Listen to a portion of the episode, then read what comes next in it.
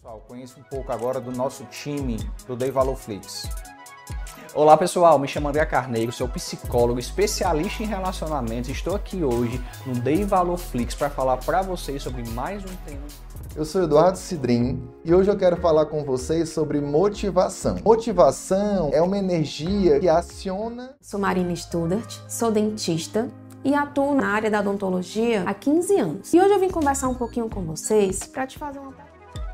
Todos muito bem-vindos ao Day Valor Fix. Me chamo Gabriel Lustosa, sou economista e consultor. E hoje vamos falar sobre finanças. Especificamente vamos falar sobre pessoas físicas versus pessoas jurídicas. Esse tema acaba sendo muito. Considera um cartão de crédito um vilão ou um aliado? Eu considero ele um meio de pagamento. Se você souber usar bem, ele pode ser um aliado mas se você não souber usar, ele pode ser o maior vilão das suas finanças. Aqui é o Alisson Soares, sou consultor empresarial há 17 anos e nesses 17 anos a gente vem ajudando empresários, empreendedores, executivos a ter mais vendas, lucro, caixa. Meu nome é Vitor Cipião, sou cofundador da Insight e hoje eu vou falar um pouquinho sobre funil de vendas. Um funil simples, a gente pode dividir ele em basicamente três partes: o topo, o meio e o fundo do funil. Bem-vindo, meu nome é Leonardo Araújo, eu sou cofundador da Insight e eu estou aqui hoje para falar os três motivos para você investir em anúncios online. O primeiro motivo é a segmentação. Sou Adília de Figueiredo, autora do Intensivo de Gestão. Estou aqui hoje no Day Valor Flix para ensinar para você sobre gestão de estoque. Eu vou falar de forma breve porque estoque, dependendo do produto, do perfil da mercadoria. Sou André Peixoto, sou advogado especialista em direito digital e proteção de dados há 18 anos e hoje aqui no Day Day Valor Flix, a gente vai falar sobre a Lei Geral de Proteção de Dados e como ela pode ajudar o teu negócio a ficar mais moderno e eficiente.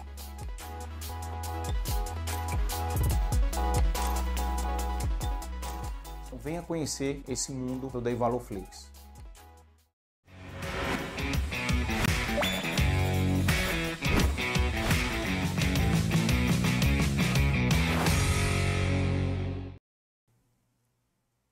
Olá, sejam bem-vindos a mais um episódio do Dei Valor Podcast, episódio de número 163, de um total de 193 com os especiais que a gente já teve, com a Super Live, né? E já dando os recados iniciais de sempre, quem não é inscrito, já se inscrever para ajudar o Dei Valor chegar no maior número possível de pessoas, né? Para poder inspirar os jovens aí com essas histórias dos empreendedores que a gente conta aqui, né? E também sigam a gente lá no Instagram, onde a gente divulga, faz os, divulga os cortes, divulga os convidados, a agenda. Toda sexta-feira é divulgada a agenda de convidados lá. Então também vocês já seguirem lá também. E lembrando também que os episódios do Dei Valor estão disponíveis também no Spotify, tá? Então todos os episódios no dia seguinte a gente disponibiliza lá no Spotify para quem quiser assistir e deixa o comentário também que vocês acharam aí. Já tem gente chegando aí, o chat também está aberto, quem quiser comentar aí pode comentar, fazer perguntas, curiosidades, tá? Então aqui nós vamos falar que o convidado de hoje tem particularidades aí, vamos falar muito de esporte, né? Esporte, coincidentemente, até falei com ele ontem, brinquei com ele ontem, que coincidentemente caiu né, nessa semana dois convidados da área automobilística, né? Então foi uma, uma coincidência bem, bem legal. Vamos bater um papo essa semana muito sobre automóveis, sobre rally, sobre é, mercado, né? sobre marcas. Aqui também a gente pode falar de marcas, não tem problema nenhum. Então vamos conhecer aí também quais são as marcas boas, é, na opinião dos especialistas aí, né?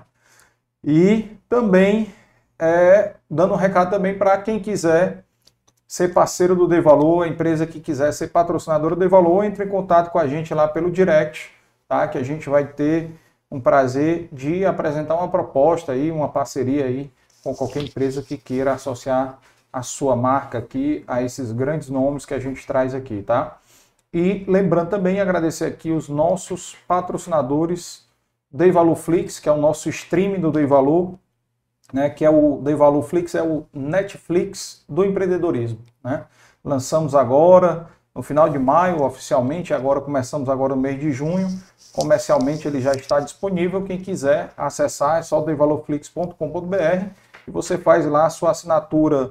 A pessoa física faz lá a assinatura mensal aí R$19,90 e a pessoa jurídica entra em contato com a gente, que a gente tem os pacotes aí para as empresas oferecerem para os seus funcionários, que é a parte de desenvolvimento pessoal, desenvolvimento profissional, saúde, bem-estar e também a parte de empreendedorismo e o podcast, obviamente, que está todo organizado lá dentro do nosso streaming lá do Dei Valor Flix, tá? E nosso patrocinador há mais de ano também, a BSPA, Dr. Beto, que foi nosso convidado de um mês do, do Dei Valor, convidado no dia 28 de outubro de 2021 e virou nosso patrocinador no, no ano passado. Também agradecer ele aqui, uma das maiores incorporadoras aqui do, do, do Brasil, né? Uma das maiores, que está lá no Eusébio também, né? Lançou lá o condomínio dele, né? Também. Vamos falar aqui é, um pouquinho também disso, né? Do mercado imobiliário. Aliás, vamos falar bastante, né? Mercado imobiliário. Até porque, como eu brinquei aqui com, com o nosso convidado de hoje aqui, é, metade do Eusébio é dele e a outra metade era do Fernando Cirino. Conversa e piada. Fala um negócio desse, pelo amor de Deus. Está tá faltando com a verdade. ai, ai, ai. E agradecer os nossos apoiadores aqui, Biscoito Brié, La Maison em Casa, né, que vocês encontram em qualquer mercadinho São Luís, que foi o nosso o Neto, nosso convidado do primeiro episódio, né? História sensacional também.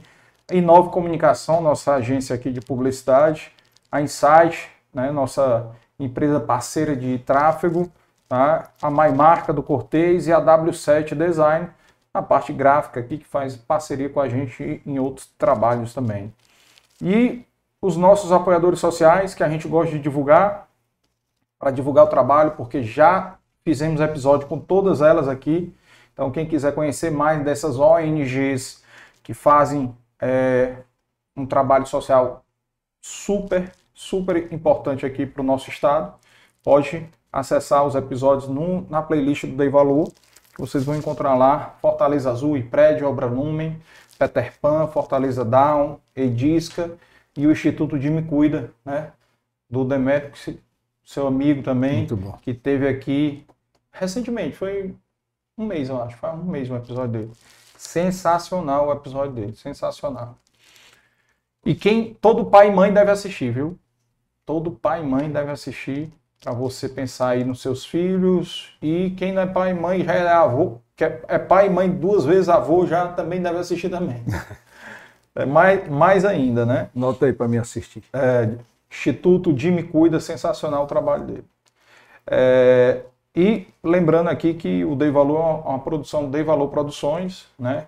E a gente aqui está produzindo outros podcasts, quem tiver interesse também, montar seu podcast, podcast corporativo, entre em contato aqui com a gente. Tá? E agradecer aqui o Juan, né, que faz parte aqui do nosso time aqui. E já e agradecer também aqui a Raiz está aqui também, assessoria de preço do nosso convidado aqui, que está aqui nos prestigiando também. E já apresentar o nosso convidado de hoje, né, que o pessoal que é mais experiente conhece já bastante a história, né, mas ele vai compartilhar um pouquinho da história dele, a história empresarial e esportista, e até também já vai ficar uma pergunta para a gente ver como é que concilia, né? Essas duas, né? Porque é difícil. Ainda tem uma, outras profissões, né? Outras funções, né? Na verdade, que é a de pai marido, marido. Né? para conciliar tudo isso junto, né? Mas é, é, bom a gente bater esse papo.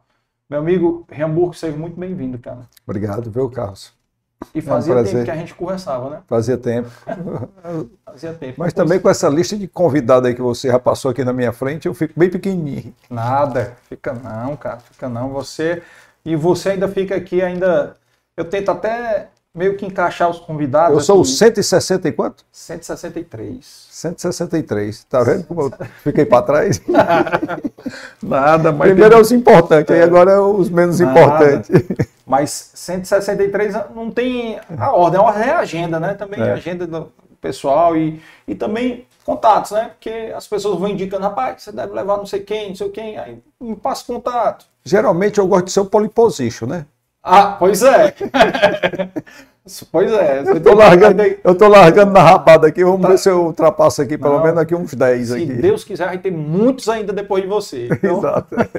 então a gente não. Tá só começando, né? É, não, Tem muita gente começando. boa aí para Ainda não ser fizemos. entrevistado. Tem, e aí até um spoiler, né, que eu já dei na semana passada. É, em setembro nós vamos fazer dois anos, né, do Dei Valor. E a gente vai fazer um especial do Dei Valor, especial São Paulo. Tá. Então nós vamos passar a segunda quinzena de setembro em São Paulo, gravando episódios com convidados, empresários cearenses que moram em São Certo. Paulo e empresários de São Paulo, executivos de São Paulo, de grandes empresas nacionais, multinacionais, que a gente já tem algum, tem já tem algumas empresas na, na lista, Ambev, Ernst Young, vários nomes, né?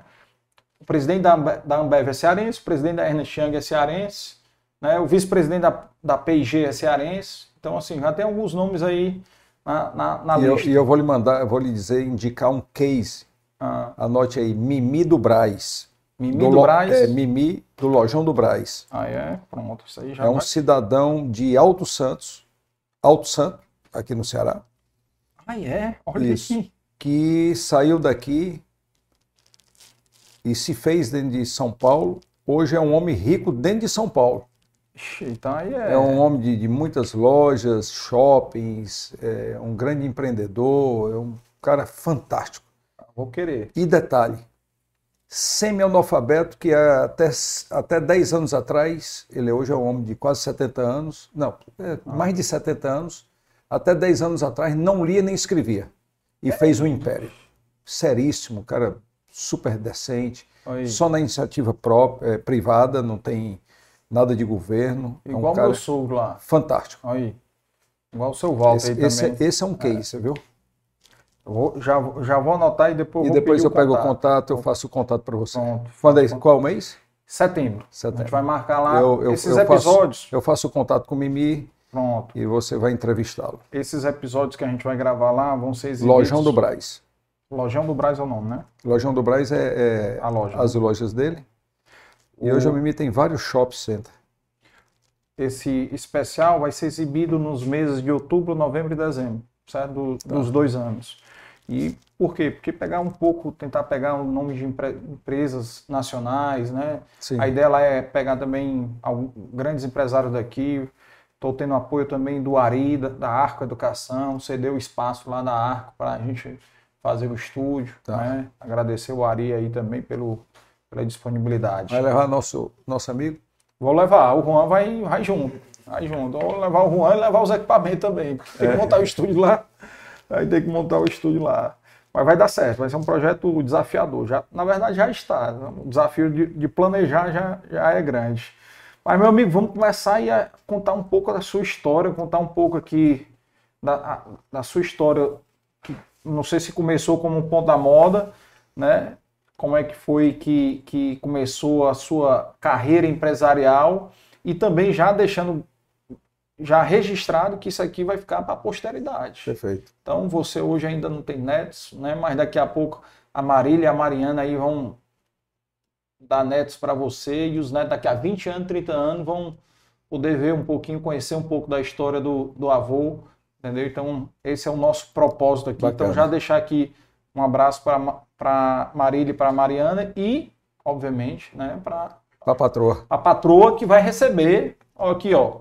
Você eu acho que vai levar para ela, né? Porque Dona certo. Ana vai receber aqui, ó, um biscoito Brié, já vai estar aqui, no final. aqui. Aqui já está a prova, mas esse aqui é fechado para você levar no final. Opa, Né? A obrigado. gente lhe dá lá, então deixar um abraço para todas as três. Né? O, o homem é dominado por mulheres, né? Verdade. Total. Então já deixar um abraço aí e contar um pouco, compartilhar as histórias e fique à vontade aqui, que aqui Tá bom, então vamos lá. todas as histórias que você quiser, os maiores desafios. Vamos começar de, de- de- da infância, né? Natural daqui mesmo. Eu sou natural de Fortaleza. Ah, Isso é muito importante porque o meu pai não conhece- só conheceu um- uma neta. foi mesmo. Papai só conheceu uma neta e era filha do, do meu irmão. A gente tinha, o papai tinha pouco contato Meu irmão fez essa, essa a, a Natiele com 15 anos de idade. Precocemente. Precocemente. É, e, e no primeiro momento não tinha muita convivência, isso foi uma coisa. Uhum.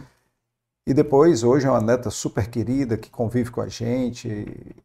E o papai só conhecia pouco a Natiele e não conhecia a, a, os nossos netos. Não conhecia os outros. né? Coincidentemente, eu estou com 57 anos e meu pai faleceu aos 57 anos. Foi mesmo. Muito, Muito, novo, muito né, precoce. cara? Quer dizer, a idade que eu estou, falecer. É. Então ele faleceu com 57 anos, morreu de cirrose. Hum. Não era porque bebia muito, é porque ele teve aos 18 anos uma doença que atacou o fígado dele. Aí levou a vida todinha, bebia, comia e etc. A vida extravagante, muito intensa. E aos 40 anos teve outra. E foi muito prejudicado por medicamentos, isso e aquilo, e aos 57 anos.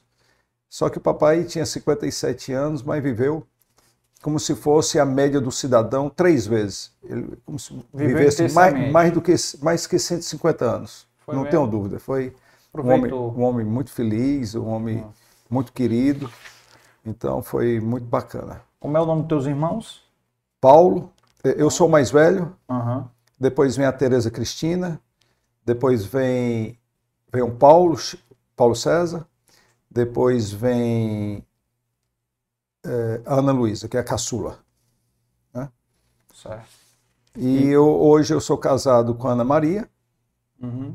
que nasceu as gêmeas, Marília e Mariana. A Marília é, administra, é formada em engenharia, de engenharia de produção e quem hoje toca o shopping. E a Mariana também trabalha comigo, mas hoje está fazendo especialização em São Paulo, e, mas também é linkada aos nossos negócios, ela, ela que projeta eh, os loteamentos, as lojas e também o shopping. Né? Então ela é arquiteta do nosso grupo e de terceiros também. Mas Tem ela, projetos ela delas tem também. projeto dela próprio e Uhum. tudo. Hoje ela trabalha no escritório em São Paulo e também faz a especialização e cuida dessas coisas também nossas, né?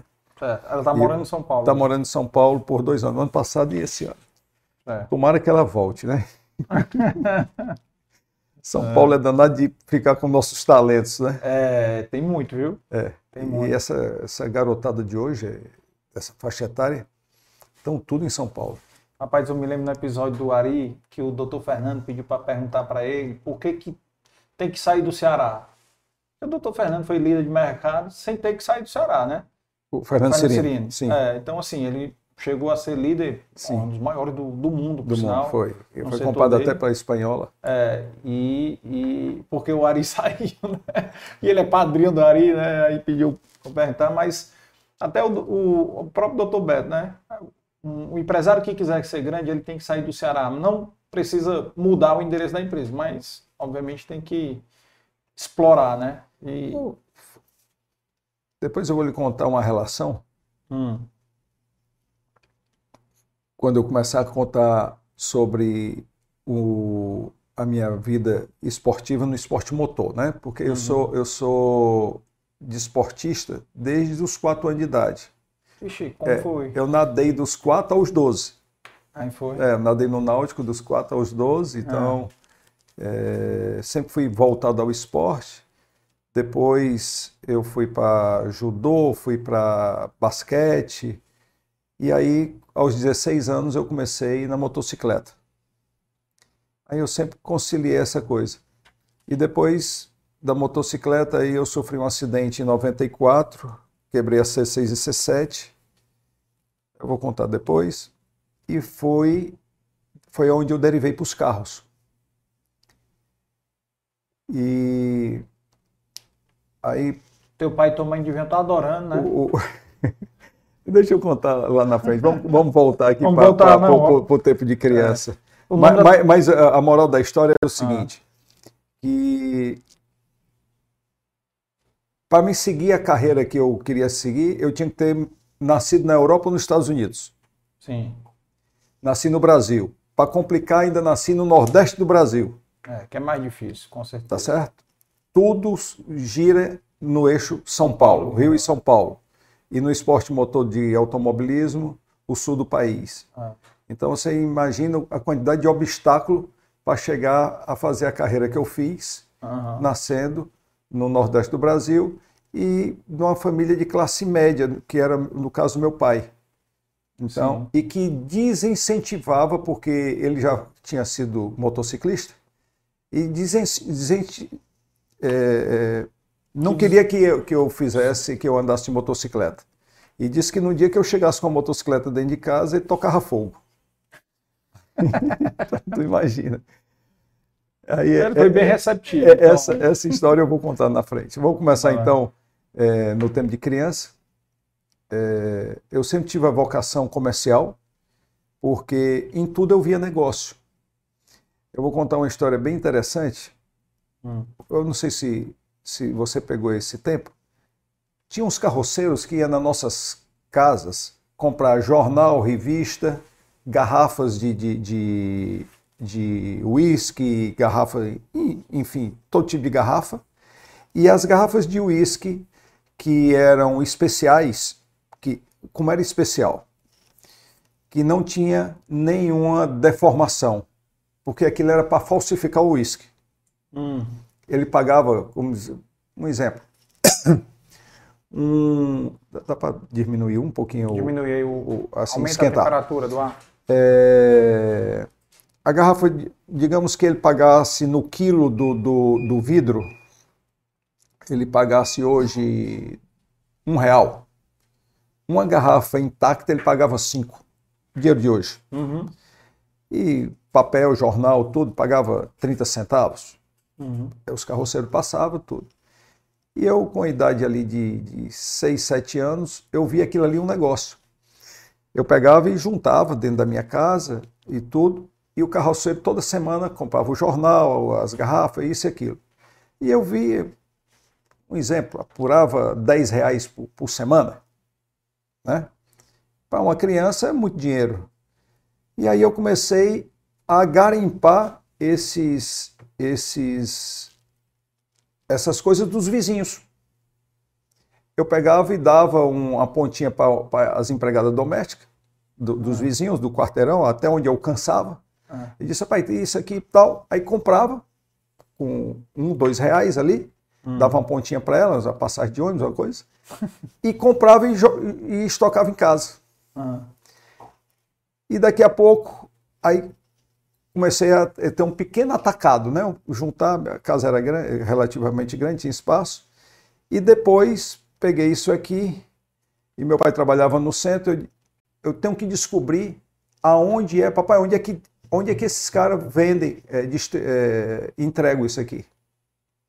E era ali próximo ao cemitério, ali na, na Teresa Cristina, na, na Imperador Tristão Gonçalves, ali tinha um- uns os recicladores, né? é, perto do São João Batista. E aí pegava a caravana de vez em quando, carregava tudo. Era e já- caravana? era. Caravana eu peguei, viu? Era, Essa caravana. dos carroceiros eu não peguei, não. E já tirava o atravessador do meio. Então já ganhava. Em cima deles. Então, quer dizer, na idade de oito anos, a gente já estava empreendendo a esse nível. E o teu pai, o que é que falava? Ah, adorava, né? Porque era um comerciante É. e via que estava no caminho certo e me incentivava. É, depois ele também, papai mexia muito com gado. E Tinha fazenda? Era fazendinha aqui no, no, no Canidé, Uhum. é, vacaria aqui em Messejana, tudo. E sempre ele comprava e vendia uns bichos, eu ficava sempre observando e eu comecei a pegar o, o- jeito. E eu dava muito pitaco. Pai, essa vaca vale mais, essa aqui tem uma veia melhor para leite, isso e aquilo. Ele viu esse meu tino comercial e daqui a pouco ele dizia o seguinte: chegava os, o sujeito para negociar e disse: Não, eu, não- quem negocia é o menino. Tu ainda com 7 anos ou mais? não, eu tinha 8, 8 para 10 anos. Ah. Não, quem negocia é o menino. E eu tratava de negócios com esses homens, sob a supervisão do meu pai, quando eu, por acaso, dava um escorrego, ele chamava de banda e disse, não, não vai por aí não, vai por aqui, isso tudo. Então ele sempre incentivou essa minha veia comercial. E o meu pai também sempre incentivou, eu, eu sempre aqui nessa minha conversa, eu vou fazer um paralelo do esporte Uhum. com os negócios. Sim. E o meu pai sempre incentivou, ele tinha sempre um, um- um medo da gente derivar para bebida, para droga, embora ele bebesse muito, finais de semana. Mas ele eh, tinha uma coisa de antigamente, ele dizia o seguinte, faço o que eu mando, mas não faço o que eu faço. Você já ouviu isso, né? Muito. Muito. Que exemplo, Mas, né? É. Um exemplo horrível, né? Você tem que dar o exemplo com atitudes É, com e- atitude, e, é. não com palavras, né? Mas o sistema era, muito bruto, o sistema É, era bruto. Total, total. E aí ele bebia, mas era contra a gente beber. Hum. E eu não gostava de beber por causa do esporte. Ele incentivava muito esporte. Por isso que eu comecei a nadar aos quatro anos de idade, incentivado por ele. E me tornei um, um- um bom atleta. As pessoas do Náutico, todo o Zé Filho, o- aquele menino que foi do, do Denite, o Guedes. o Guedes, nadei com essa turma toda, são bem conhecidos lá do Náutico. Então, eh, nadei, comecei mirim, tem fotos minhas lá na- na- no Náutico, essa coisa toda. E foi muito legal. Depois aí eu fui para o judô, fui para o basquete e aos 16 anos que eu fui para motocicleta contra a vontade do meu pai, como eu citei. Uhum. Então, ele incentivava, ele, ele viu também, quando a gente tinha, o, o Aloysio Chimenez, que é o irmão dele, tinha fazendas de café na Serra Grande. E lá tinha tratores e jipes. Como eu, eu sou um, assim, uma, uma estatura um pouco alta, eu tenho 1,83m, eu com a idade de 8 anos eu já era grandinho. Uhum. E comecei a dirigir os tratores e os jipes da, da fazenda dentro da fazenda do Aham. cafezal. E o velho viu que eu tinha vocação para isso. E eu- aí eu- a gente tinha uma fazenda também eh, no interior, até um nome que dá-se o nome de Serapió, que é o limite, é uma terra litigiosa, litigiosa até hoje entre Ceará e Piauí, que é de. São Benedito, é, é da Serra da Ibiapaba todinho, descendo para o Piauí, tem uma faixa de terra, você vê até no mapa, que diz que é aqui e outro diz que é aqui. A gente tem essas terras lá ne- nesse meio. Tínhamos na, naquela ocasião. E lá só ia 4x4. Então, eu na idade de 10 anos de idade, eu, era que era, ia dirigindo para o meu pai. E era terrível. Batência de pedra, muita areia, o carro esquentava e tudo. E daí que veio a minha vocação também para o off-road. Ah, Por isso que eu gosto do off-road e eu não gosto do asfalto. Aham. E por incrível que pareça, que todo mundo, as pessoas íntimas sabem disso, minha mãe sabe disso, minhas irmãs sabem disso. Aos 10 anos de idade, ele chegou e disse: Tereza, minha mãe, ele é um motorista, é o meu motorista, que ele bebia. Aí dizia o seguinte: Eu trouxe pela primeira vez, aos 10 anos de idade, a caravana com meus quatro irmãos, a minha mãe, ela lotada de, de, de, de malas, que chega aqueles carros antigamente, as molas eram muito Ah. fracas, chega, levantava a cara. E são 360 quilômetros lá de São Benedito até Fortaleza. E eu vim dirigindo, trazendo minha família Cara, aos acredito. 10 anos de idade. Não acredito, não. Foi. Bem, já prescreveu, né? Teu pai falecido também não vai. Também não paga crime, Não vai pagar. não vai, não. Entendeu? Aí Porque- só tinha duas polícias rodoviárias. Quando chegava na polícia rodoviária, ele sabia, a gente sabia onde era. Naquele tempo não tinha blitz, não tinha coisa alguma. Aí eu- a gente parava 500 metros antes, ele atravessava a polícia rodoviária, 500 metros depois entregava o carro de novo, só, só eram duas. E um aqui na Calcaia, outro lá. É, e era ali? Perto de Irauçuba, exatamente, em Irauçuba. Então, eram só essas duas rodoviárias, que até hoje também permanece, e, era- e foi assim. E Então, passou tranquilo lá. não, aí eu, eu virei, eu- isso foi a primeira vez, aí depois era frequente. E os policiais falavam alguma coisa, nem Não, paravam. não, porque não parava, o, o papai é que passava dentro da polícia rodoviária Aham. né? E assim era. E eu ia para o colégio também, depois, não, não com 10 anos de idade, mas com 15 anos. eh, Era comum naquela época É, dirigir o- mais o- os adolescentes dirigir o- com sem problema nenhum. Eu aprendi a dirigir com 14. Pois é. É, muita gente deve estar dizendo assim, que caminho responsável. Mas deu Não, certo, não, porque na marra, na marra eu aprendi as coisas com precocidade. Tanto, mas é, é, são, na verdade, são talentos. Eu, eu acredito que cada um, você que está aqui me entrevistando, e todos nós, temos nossos talentos natos.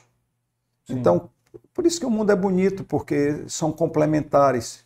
Então, se você faz o que verdadeiramente é a tua vocação, você vai fazer com excelência, porque é natural. É uma coisa que está no universo, que está fluindo, com, transpirando, respirando a, o teu ser. Então, esse é, é- é o que eu acredito. Então, eu, eu tenho essas duas vocações, para pilotar máquinas, para o esporte, e, e- e depois eu, eu vi que o, o melhor de mim é o esporte motor, Uhum. jet ski, tudo que for máquina. Né? Uhum. E a vocação comercial, que é o tino comercial, como a gente fala aqui no Ceará. Né? Eu acho que essas duas, duas coisas, então quem tem o tino comercial tem o terceiro olho, comercialmente falando. Sim. Como bons médicos, tem o terceiro olho que olha aqui, já te diagnostica, faz um raio-x, que você não sabe nem de onde ele está fazendo aquele raio-x, É. que deve ser o caso do seu pai aqui, né? na clínica É. que aqui nós estamos. Que, é- que, é, que é a parte de, de vascular. Vascular. dele, é. Isso. Então, é, cada um busque o- a sua vocação e siga ele, e não é, opiniões familiares que muita há, há esse erro muito grande é, das pessoas seguirem o que os pais querem que sigam. Uhum. Penso eu que vão se frustrar. É. É, Isso aí é um, um tema também relevante aí que, por exemplo, o, o- quem falou aqui não, não deu valor foi o Bombinha, né? Hum. Que hoje em dia é um, um grande problema. Rapaz, esse, esse programa está muito esculhambado. o Bombinha veio para cá? É. O que, é que eu estou fazendo aqui? mano? Desmoralizou o teu programa. Se eu soubesse, condição não. Meu, meu, meu, meu. Rapaz, ele contou que é uma dificuldade de muita gente hoje em dia é sucessão, cara. É. Porque Mas a sucessão nós vamos falar depois. Vamos então falar, vamos, vamos é. dar continuidade aqui. Então, quando criança, ah, eu já contei até 10 anos de idade. Foi desse jeito. tu Então, vendia alguma coisa na, na escola? Comercialmente, tu não, tu chegou não, a na escola não. Na escola não. negócio com os colegas de sala? Não, Vender um... não, vendia bi- bicicleta, uma coisa, isso, aquilo, normal, né? Normal. Mas não assim, Algo uma coisa, recorrente. não. Aí foi o seguinte, papai viu que, que eu tinha essa vocação comercial e que tinha a vocação de dirigir, essa coisa. Aí chegou, bateu na, na minha cabeça e disse, Tereza, esse aqui está criado, vamos criar os outros três. Então, com 10 anos ele já me, já me autorizou a tudo. Tipo o seguinte, esse aqui não pode soltar que não, não passa fome, enfim, esse vence na vida. Agora vamos cuidar dos outros três. Então o sistema era bruto, foi... nunca facilitou nada. E aí, como o, o- o papai era um, vamos dizer, eu com essas características, a gente, a gente dava muita bicada. Embora ele me incentivava, mas o- ele era um homem muito duro. Então a gente dava cabeçada porque eu já tinha meus planos empresariais e disso ou daquilo, enfim, Teus sonhos, né? meus sonhos e tudo, e aí a gente dava batida. Tanto é que com 10 anos eu já queria sair de casa mesmo. É mesmo. Eu já queria sair de casa e seguir minha vida. Ele não me autorizou, ele disse, você está criado? Aí eu peguei, ah, eu digo, é, é por aí. Pegou corda. Ele pegou Teve um a dia que eu arrumei minhas coisas tudo e eu disse, embora, eu disse, "Mas, mas, o papai disse que eu estou criado, eu estou criado. E vamos embora. A mamãe, mas você vai para onde? Eu disse, "Rapaz, não sei não, mas eu me crio, eu me viro, eu comercializo e vou-me embora. E aí, resultado, comecei a trabalhar na Baby Center, tá certo? Meu primeiro patrão, muita, meus agradecimentos aqui ao Francimar, que muito me ensinou. É, Já chamei ele para vir aqui. é gente muito boa. Aos 12 anos eu comecei a trabalhar é, integralmente na Baby Center. E lá eu trabalhava de dia e estudava à noite. Tá certo? É, no Colégio Cearense. E foi lá que eu aprendi demais. é, comecei lá office boy e terminei em pouco tempo, era um faz-tudo. E como eu já, já ali com 13 anos, eu dirigia os carros e fazia entrega no carro do Francimar e montava os móveis.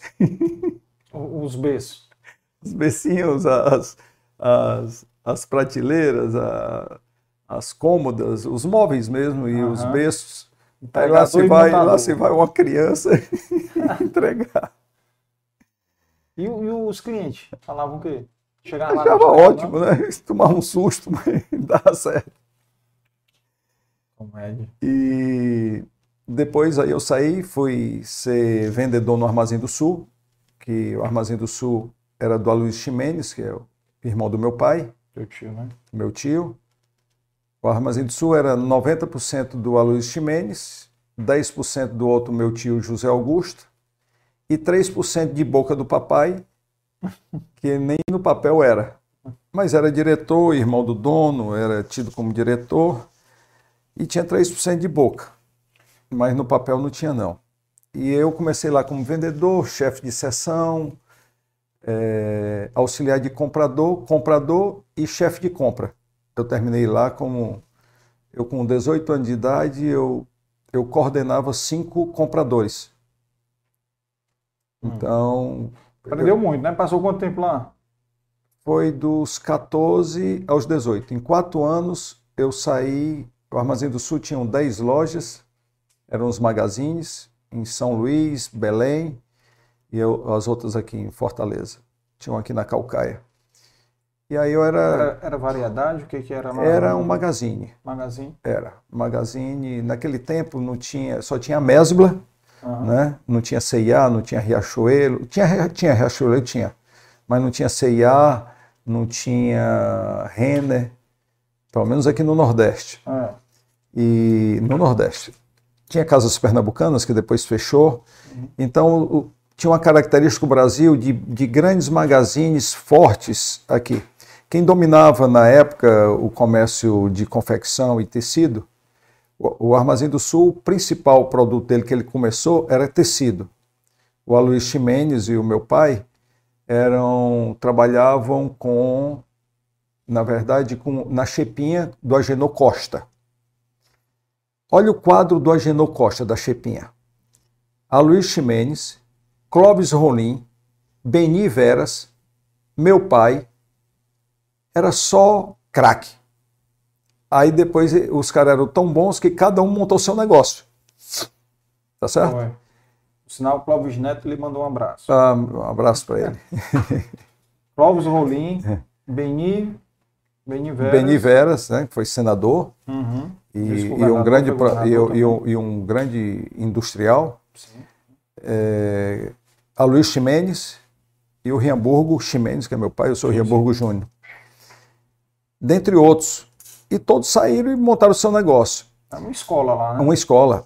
Aí a Chepinha depois, infelizmente, fechou, mas um grande empresário, foi muito decente. Uhum. E, e o Clóvis Rolim saiu juntamente com a Luiz Ximenes para montar o Armazém Nordeste, que depois virou Serrolim. Uhum. Tá certo? E o papai, em vez de ir para o Armazém Nordeste e, e Serrolim, foi, abriu um- uma, uma loja de confecção na época. O forte era tecido, mas a confecção naquela época era muito, muito fraca. É, a- é, lojas Sensação. E não durou muito, porque confecção naquela época não, não, não era boa coisa. Quando o papai estava fechando, a Luiz Ximenes estava saindo do, do- do- da sociedade com o Clóvis Rolim, mas numa boa, são grandes amigos. Uhum. foram grandes amigos a vida toda.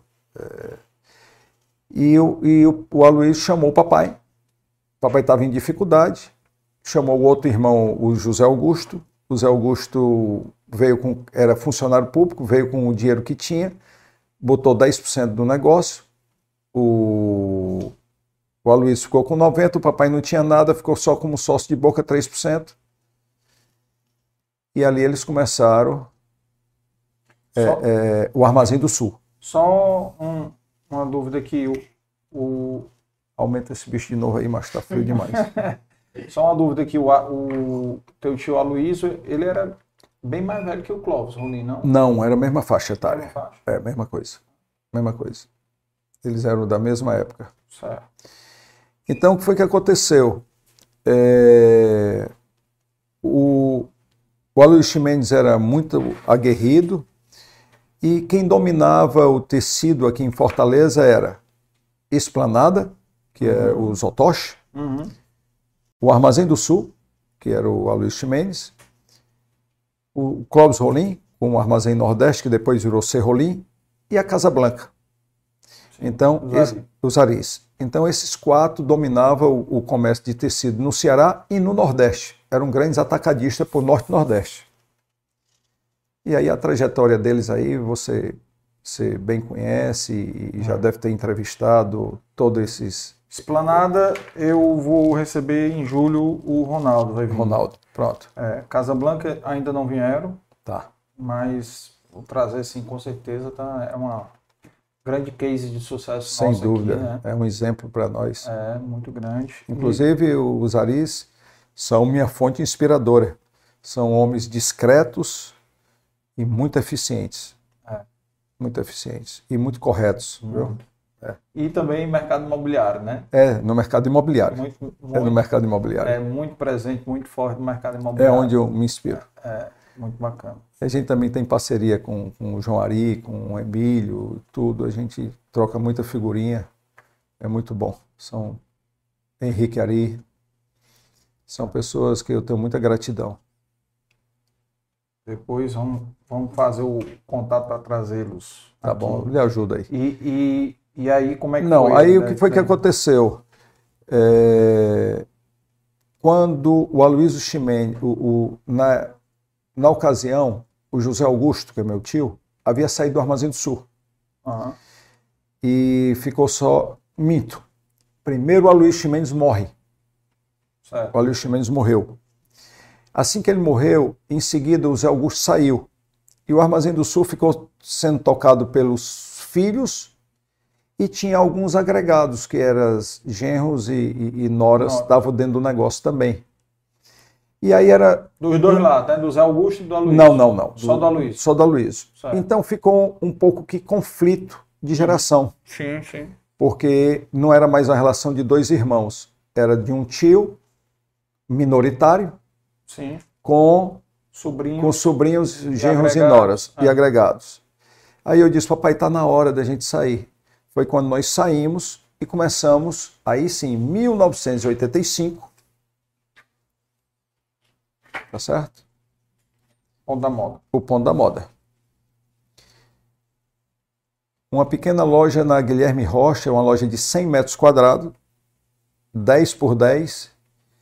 E aí eu vou dizer aqui ó, a quem está nos assistindo, é muito difícil você vir de um, de um grande negócio, que eu era chefe de compra, para 10 lojas, magazines, um poder de compra muito grande, para você ir para um negócio que era uma bodega de 100 metros quadrados.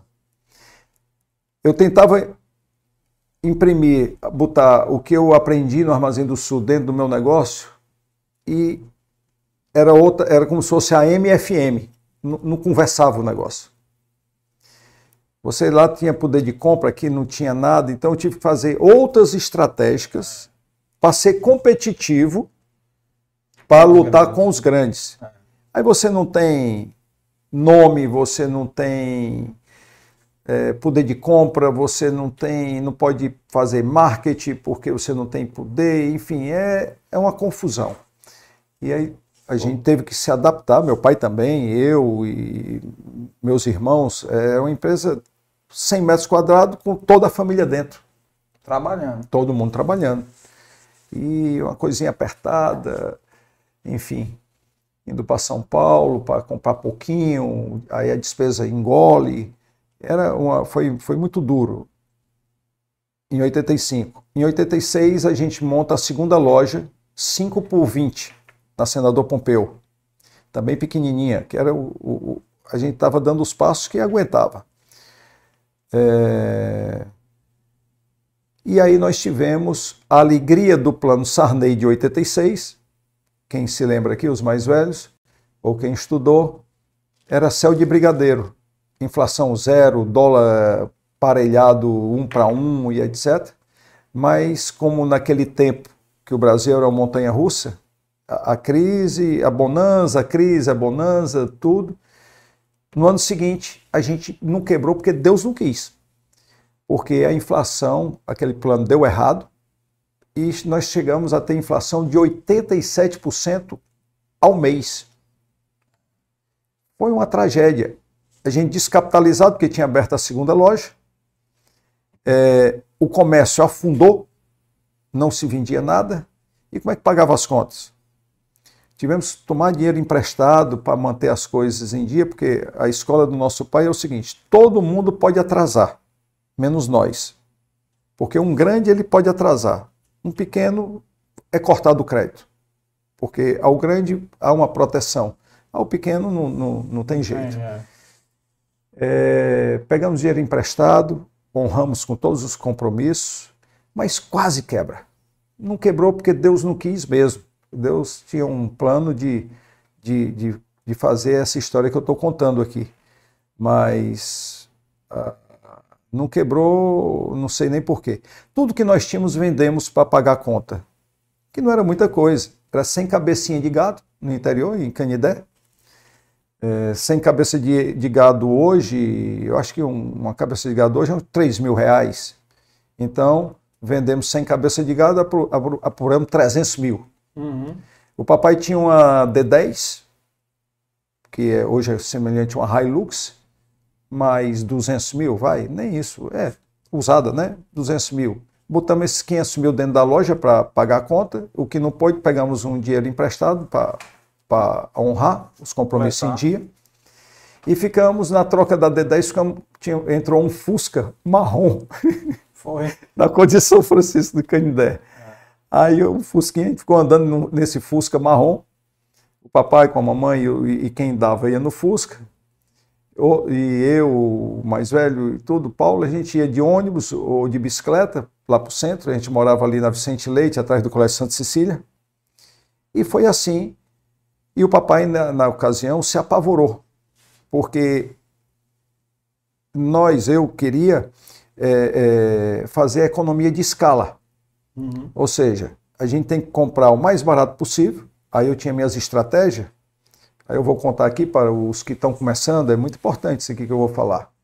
Como é que o pequeno luta com o grande? Primeiro, o pequeno tem uns custos menor, menores. Uhum. Depois, o seguinte, ele tem que lutar com a arma da humildade. Você pega e convence ao teu fornecedor que você é pequenininho e que quer ser grande e que ele aposte em você. Era assim a nossa estratégia. A minha estratégia era essa. Eu dizia o seguinte, ó, para o Armazém do Sul, ou para o Otoshi, ou para o concorrente, você está vendendo essa camisa a, chutar aqui, 10 reais.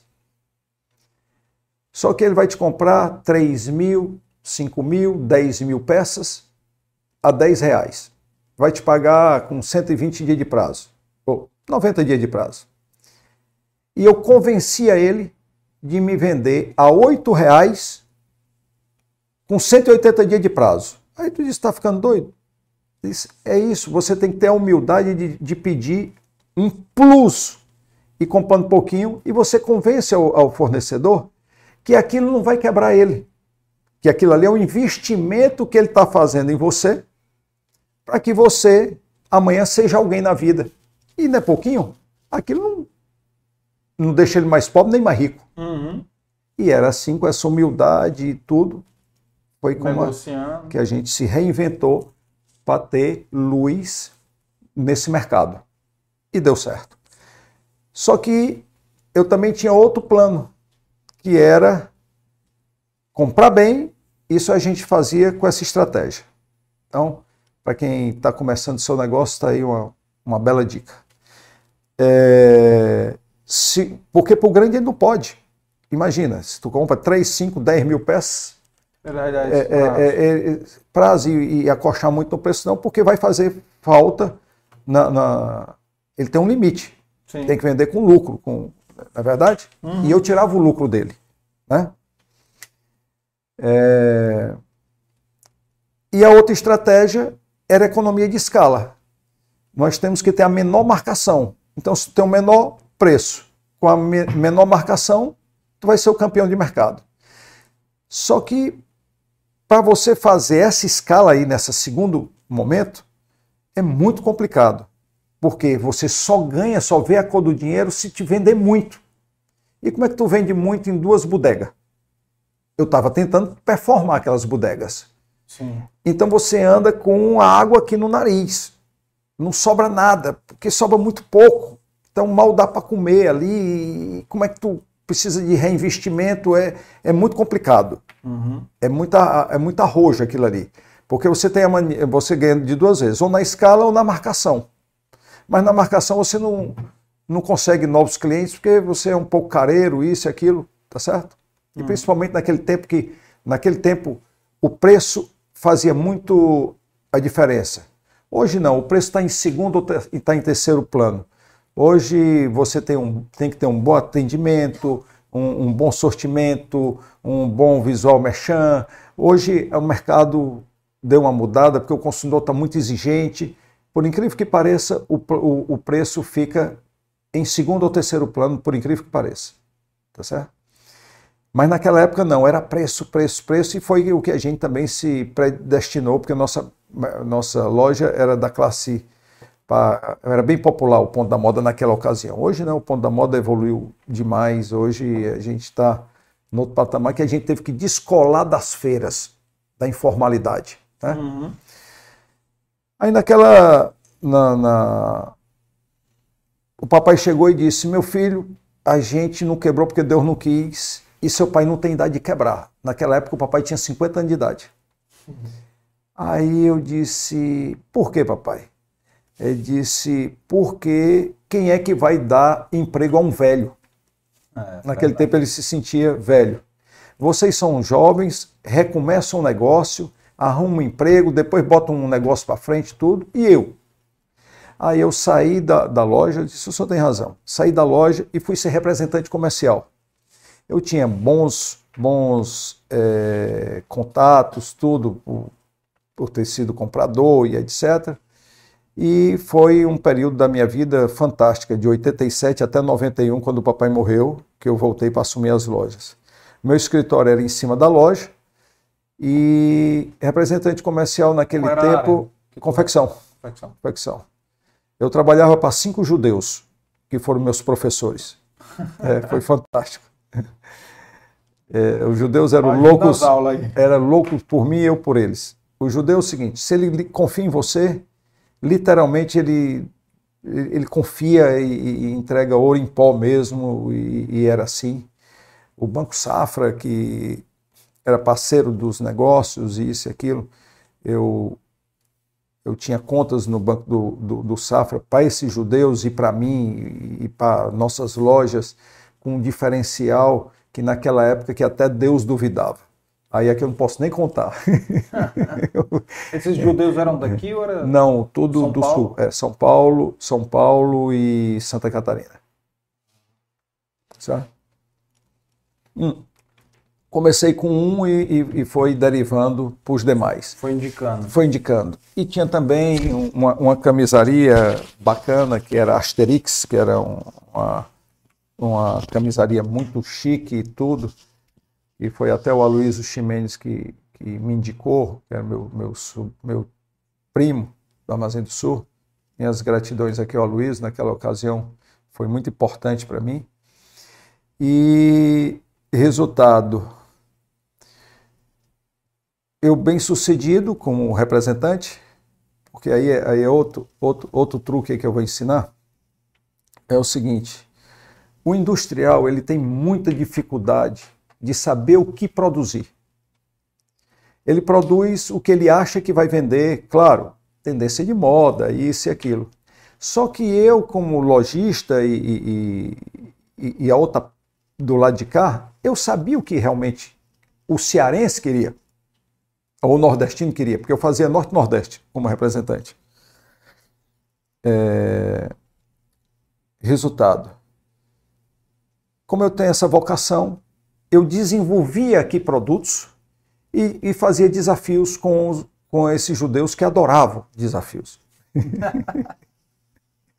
um exemplo. Pegava uma blusa, uma blusa, chutar, é, fazer, tipo uma gola polo. Estamos vendendo uma gola polo, o mercado está vendendo uma gola polo de R$ 29,90. Naquela ocasião, se comprava por 10 e vendia por 20. Essa era a marcação. Então, eu comprava de 15 reais para vender Por tempo. por 30. Tá certo? É, se eles compravam por 15, é porque o custo estava ali muito parecido com 15, né? E aí eu fazia um desafio ao, ao judeu. Botava para lascar. Dizia seguinte, ó, você vai me produzir essa blusa aqui por 10 reais. Agora, com essa qualidade, com um surtimento de cor desse aqui, eu quero a gola polo assim, eu quero assim, pá, pá, pá, com esse tecido, eu vou, vou, e me esculhambava, tá ficando louco, é tudo. Disse, Não, mas é o seguinte, eu vou vender 200 mil peças. Eu garanto 200 mil peças, que eu fazia no Norte-Nordeste, ou 300 mil peças, 500 mil peças. Mas você tá louco, vamos quebrar aquele coisa de judeu. Me esculhambava, eu digo, por quê? Porque o nosso o nosso cliente também vai se sacrificar e vai vender por 15 reais. Ou seja, nós vamos vender ao preço de custo. E eu escolhia dois clientes em cada, em cada cidade, para não ter guerra, Conflito. conflito. Não chegava a esse êxito, mas eu botava para isso. Não chegava a esse êxito dos 15, mas conseguia ir ali para uns 12 reais e os meus clientes vendiam de R$19,90. Aí matava pau. E como é que eu convenci o judeu? Eu disse, minha comissão é 5%, bote logo para 2%.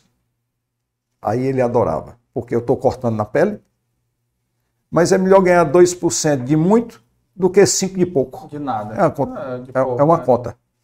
E faz escala. Aí eu dominei o mercado nesse sentido, foi fantástico. E ser representante comercial naquela ocasião foi muito bom para o meu esporte, porque eu tinha tempo.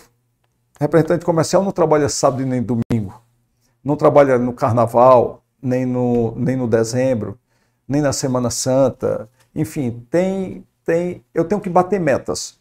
Então eu tinha muita liberdade para fazer o meu motocross, que eu comecei no motocross.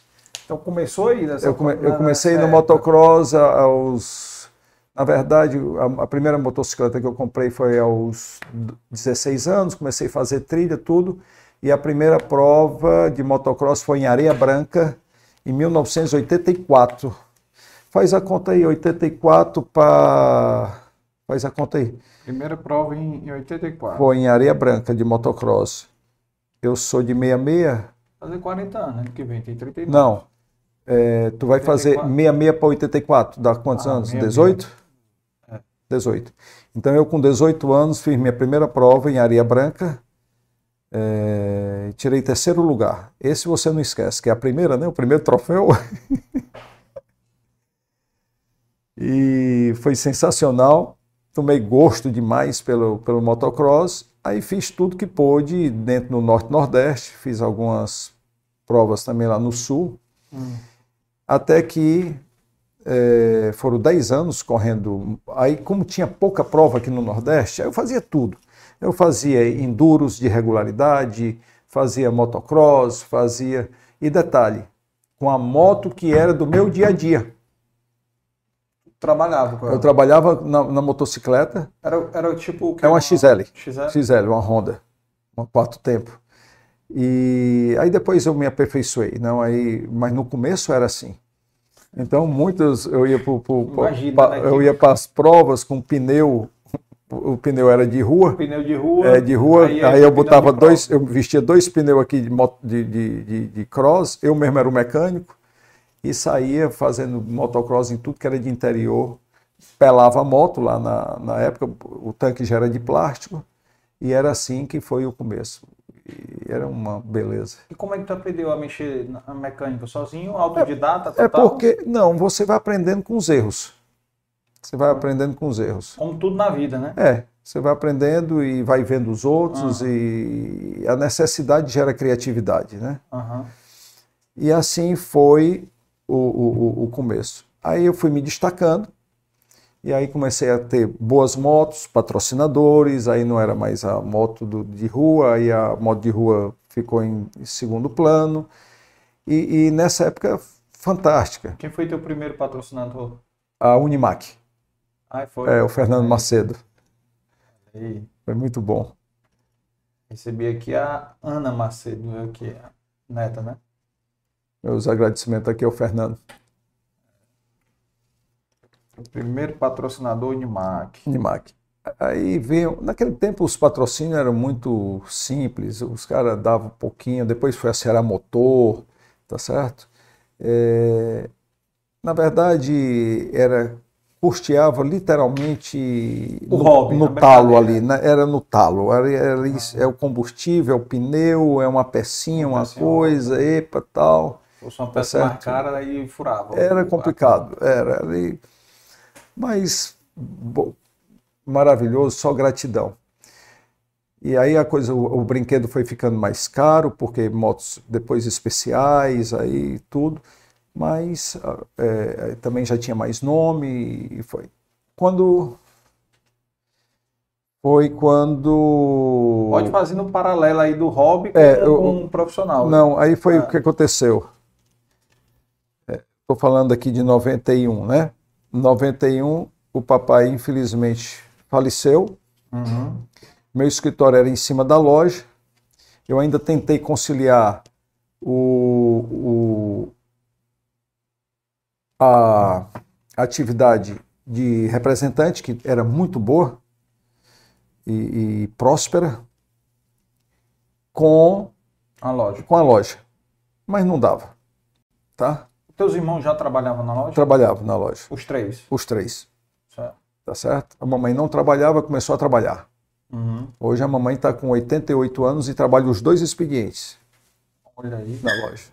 É a tesoureira da gente. É? É, mulher do dinheiro. Completamente lustra, óbvio, né? Trabalha com dinheiro. Eu acho que isso até ajuda, viu? A manter a Sim, lucidez. é, trabalha A com a, com a cabeça e, e pratica, faz musculação, faz pilates e reuniões, grupo de, de oração. Ela é uma mulher bem ativa. Tá que nem a, a, a dona. A mãe do Zé Rocha. E também do Pio, a, a mãe, Dona A Edir dona Rolim também, Dona Edir também, muito Dona forte. É um exemplo. É. Então, o que foi que aconteceu?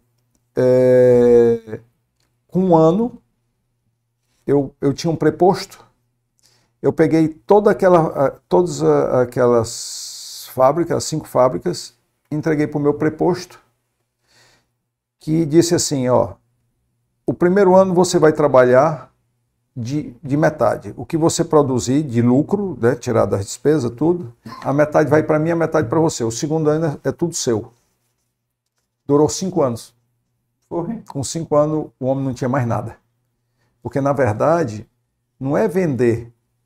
Na verdade, é como eu vendia, que eu desenvolvia para vender. E aí faltava esse, fino, né? esse tato. É, Tá certo? é, que não é. É diferente, difícil, É é diferente. diferente. Você não tem como. Mas, mas você vê que a pessoa vendo você fazer, aprendeu, trabalhava comigo há cinco anos e tudo, e depois não, não, não prosperou, porque faltou criatividade, capacidade de- dessa coisa. Mas bem, então aí eu, eu peguei meus irmãos e a mamãe disse: Nós temos idade de quebrar. O papai não tinha. Nós vamos botar para quebrar. Aí, bora botar para quebrar.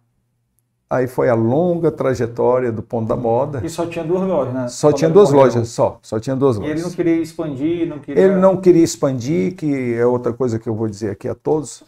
Infelizmente, a atividade comercial você não pode parar, porque senão você é atropelado. Parar de crescer. Não pode parar. Não é por vaidade, não é por ambição, é por necessidade de manutenção do negócio.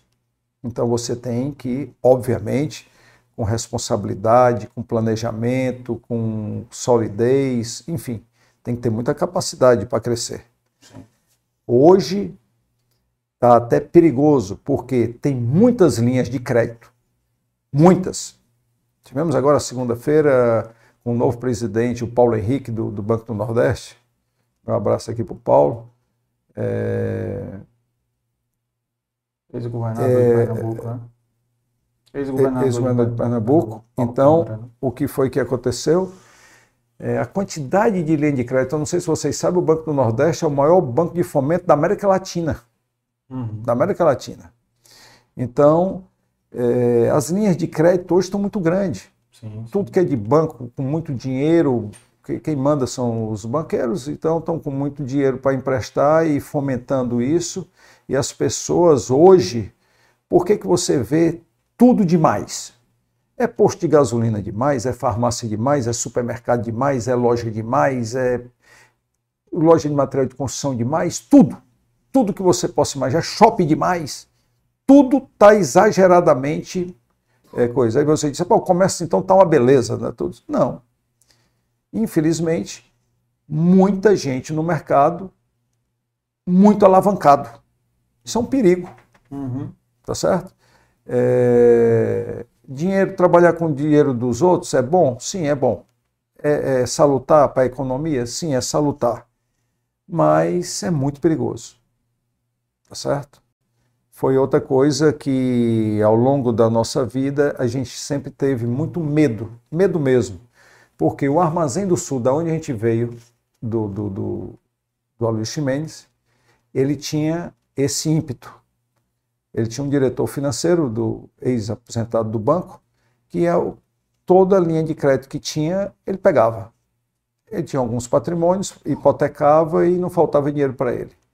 Infelizmente não deu certo essa receita tá certo? E só na família eu vi cinco exemplos disso. Pegaram Ah, crédito demais sem, Pegou, sem exato. poder. É, você tem a capacidade de endividamento. Sim, sim. E, e num país maluco desse, que as regras mudam o tempo todo, você vê que há um ano e meio atrás nós estávamos com a taxa Selic de menos de Dois e 3%. meio, É, 2,5%. Menos de 3%, hoje está 13,75%. Imagina, quem tomou dinheiro pós-fixado ali, olha, olha a, a- a loucura. Então, é, um- é um- uma coisa muito perigosa, tá certo? Então, ou certo ou errado, por, por trauma mesmo, a gente nunca trabalhou alavancado. Por medo mesmo. Isso aí, algumas pessoas me cri, cri, critiquem, porque poderia estar muito maior, mas maior não é melhor. É. Tá certo? Maior sem, sem conseguir dormir. Exatamente. Então, eu sou um cara que gosta de dormir. Às vezes eu estou na mesa de empresário e tem duas, tem, na verdade, tem três perguntas que, que os muito, há, há muito nas rodas de empresários. É, o que, que tu faz para dormir? Eu digo, eu fecho os olhos. Porque os caras tomam remédio para dormir. remédio, é. Aí o outro diz, qual é o teu grau de endividamento? Eu digo, o meu é zero. Aí o outro pergunta é, é, é, o que, que faz para dormir, o grau de endividamento. E qual é a terceira, que, que, que é muito comum? Grau de endividamento, é o que faz para dormir. E já, já eu me lembro. Então são, são coisas que são doentias. Se você se alavanca mais da, da conta, você não dorme. E também vai terminar susceptível a um fracasso. E o pior, quebra e ainda fica endividado. Tá certo? E a responsabilidade é grande, né? É, é muito grande. Então, devagarzinho, eu fui crescendo, fa- fazendo nossas riquezas, reinvestindo, e foi assim. É um trabalho mais lento? É mais lento, mas é sólido. É assim que somos. Nós não somos grandes, somos é, suficientes. Eu acho que esse negócio de, de, de grande ou pequeno é muito relativo. Eu acho que você tem que ter o suficiente. E o suficiente com solidez. É assim que somos. Isso é, é um ensinamento também do nosso pai, Uhum. e que ele dizia que todo mundo pode atrasar menos, menos nós, e assim somos. Nunca atrasamos um dia a coisa alguma a seu ninguém. Essa é a nossa honra. E, e em relação pós-morte dele, aí quando você assumiu, como é que foi lá com teus irmãos? Vamos para cima. Vamos para cima. A, a tua. em 92, né? a, 92. 91 ali, eu te- conciliei, epa, tal, eu digo, sai de tudo, temos, temos idade de quebrar. Aí em 92 abrimos outra lojinha pequena lá no Acaiaca. 93. Caiaca Mall. É a Caiaca Mall. Eu, sou- eu- eu tenho essa carinha de novo, mas eu já tenho. A Caiaca Mall, lá na Praça da Estação. Aí em 93 nós demos o grande passo da nossa vida, sair de lojinhas de 100 metros, passamos para de 200 e na Liberato Barroso, que era o sonho de todo comerciante. Sim, sim. Tá certo? Eu estou falando do centro, gente, porque nessa época, na Centro década de era- 80, de 90, era só o centro. É. Era centro Iguatemi e o Norte Shop lá da, da Bezerra era um titico desse tamanho. É. Era muito pequeno. Então o comércio era centro, Iguatemi na época era ruim, seja dito, Iguatemi era ruim. Ah, no começo. Estava no começo, quebrou, 10 anos, quebrou né? muita gente. Quebrou muita gente no Iguatemi. Eu- esse negócio do centro, eu tenho muito. Iguatemi era o fim do mundo. Era longe, era, não tinha nada. O... Pai, levanta esse bicho De aí. novo. Aqui parece uma geladeira, né? Aqui. Desliga um pouco, desliga Rapaz, um pouco. que, quanto- quantos graus tem esse bicho aí, macho? 22. Ora, rapaz. Bota aí 25, 25, Não, 25. bora. Agora tá no 25. Aí, aí esquentou demais. Não, deixa aí, deixa aí quente. aí. O, o centro, eu tenho uma infância toda no centro. Ar-condicionado é, é para não fazer calor. Calor. Não é para fazer frio, não, que a gente se lasca aqui. Ainda mais no Ceará. É, tu é doido. O, o- a minha mãe trabalhou no Banco do Nordeste. Então eu, Sim. eu vivia no centro ali. Porque o. Banco Nordeste é onde eu hoje Era aquela prédio, Era- lindo aquele prédio. do São Luís, começou lá, Começou no São Luís, foi? São Luís, aí depois ela foi para aquele prédio é prédio Justiça lindo. Federal. É, né? isso, é. E eu fazia IBEU vizinho. Oh, uma beleza. E eu andava muito ali no centro. Sim, uma beleza. né? Então, eu estou falando aqui, é, os jovens não estão nem entendendo o que, é que eu estou falando de centro, porque os jovens não andam mais no centro. Sabe né? que que é centro? Mas os, os mais velhos estão sabendo o que eu faço. A Liberato Barroso era a, lo- era a rua que todo mundo almejava chegar. É. Caríssima. Pagava-se luvas caras. Uhum. Conseguimos ir para Liberato Barroso com 200 metros. Quando foi em 90, em 95, ó, você está vendo que é uma loja por ano. Uhum. Quando foi em 95, é, nós demos o grande passo da nossa vida. Nós saímos de lojas pequenas e fomos para a Liberato Barroso, em frente a nós. Liberato Barroso com o senador Pompeu, aquele edifício do, do meu tio, que faleceu, no caso dos herdeiros, é, dando uma luva caríssima na época, 300 mil dólares, é o- Ixi. equivale a um milhão e meio hoje. Uhum. É, e na época, imagina, um aluguel de 18 mil reais em 1995. É como se fosse 100 mil reais hoje de aluguel. Esse arrojo foi dizer o seguinte: ali botamos para quebrar. Ou dava certo ou quebrava de verdade. Eu sempre gostei de matemática, eu comecei a fazer conta e disse: ó, tem que vender isso, tal, tal, tal. É, minhas irmãs, lhe confesso, até a Aninha, minha irmã, a caçula, hoje é um- uma águia no, no comércio, ela era novinha, ela chegou e disse: Tu roubou qual banco para fazer esse negócio? A Deca disse: Acabou com o nosso dinheiro, porque esse dinheiro era a reserva do fornecedor, que a gente comprava com prazo e vendia à vista. Aham. É, e o único que acreditava nesse negócio, porque eu dizia que o negócio ia dar certo, era o Paulo, meu irmão, que era meu braço direito. E trabalhava, o Paulo ficava em que área? Comercial. Comercial Eu também. estava eu tava ensinando o Paulo a comprar, Certo. certo? E o Paulo se demonstrou um grande comerciante, que é. Ele é um grande comerciante.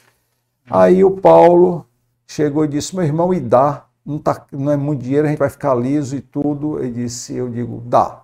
Dá se vender isso aqui. Então nós tínhamos, eh, eu tinha tudo na cabeça. E, e agora nós vamos dar o nosso grande passo na nossa vida. E vai dar certo. É, Inauguramos a loja com fila que ia dali da gente, da- da- de um quarteirão ao outro, fila de espera para comprar, até a Barão do Rio Branco, e fila quase até a Pedro Pereira. Uma loucura. Mas é porque aí eu, eu digo, agora vai- vou- vamos trabalhar que a gente já tinha escala. Aí eu comprava muito barato e vendia mais barato ainda. Era o rei dos preços baixos. Preço de galinha morta. Era preço, preço, preço, preço, preço. E qualidade, dentro do possível, dentro daquele preço. Era uma loja popular para classe C e D. Então, era uma loucura. A gente trabalhava de, de porta baixa, entrando e saindo pessoas. Nessa loucura toda, o Paulo, meu irmão, com 15 dias desse, dessa loucura, disse que ia sair da empresa. Aí eu digo, Paulo, pelo amor de Deus, cara, tá com 15 dias, nós aqui virando noite e noite, dormindo em cima de caixa de papelão. Eu era o locutor e tudo, porque é o seguinte, nós tínhamos meta por hora. A meta não era diária, a meta era por hora, porque eu sabia que é, é, uma, uma, se você não apurar até meio-dia aquilo que você se propõe por hora, quando chegar que você acordar, à tarde você não recupera. Então a nossa meta era por hora. Aí a necessidade faz a criatividade.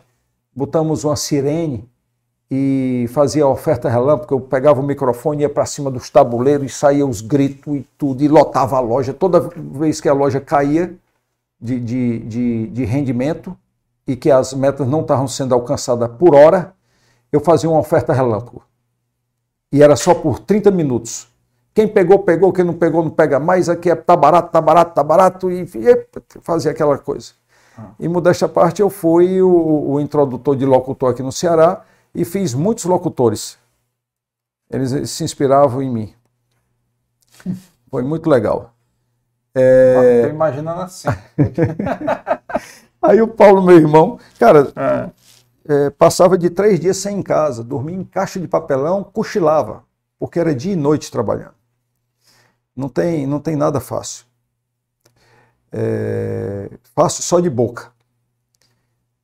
E aí foi o que aconteceu. Meu irmão sai, nós fizemos uma composição, foi um chororô danado, minha mãe e nós todos, porque a gente nem podia, nem podia, não tinha como pagar, era a hora errada. Eu digo, Paulo, trabalha com a gente pelo menos até dezembro, para a gente tomar um fôlego e ter o que dividir e, era que e etc. Era julho. Julho, vixe, É. Maria. Entendeu? Com 15 dias de aberta a loja.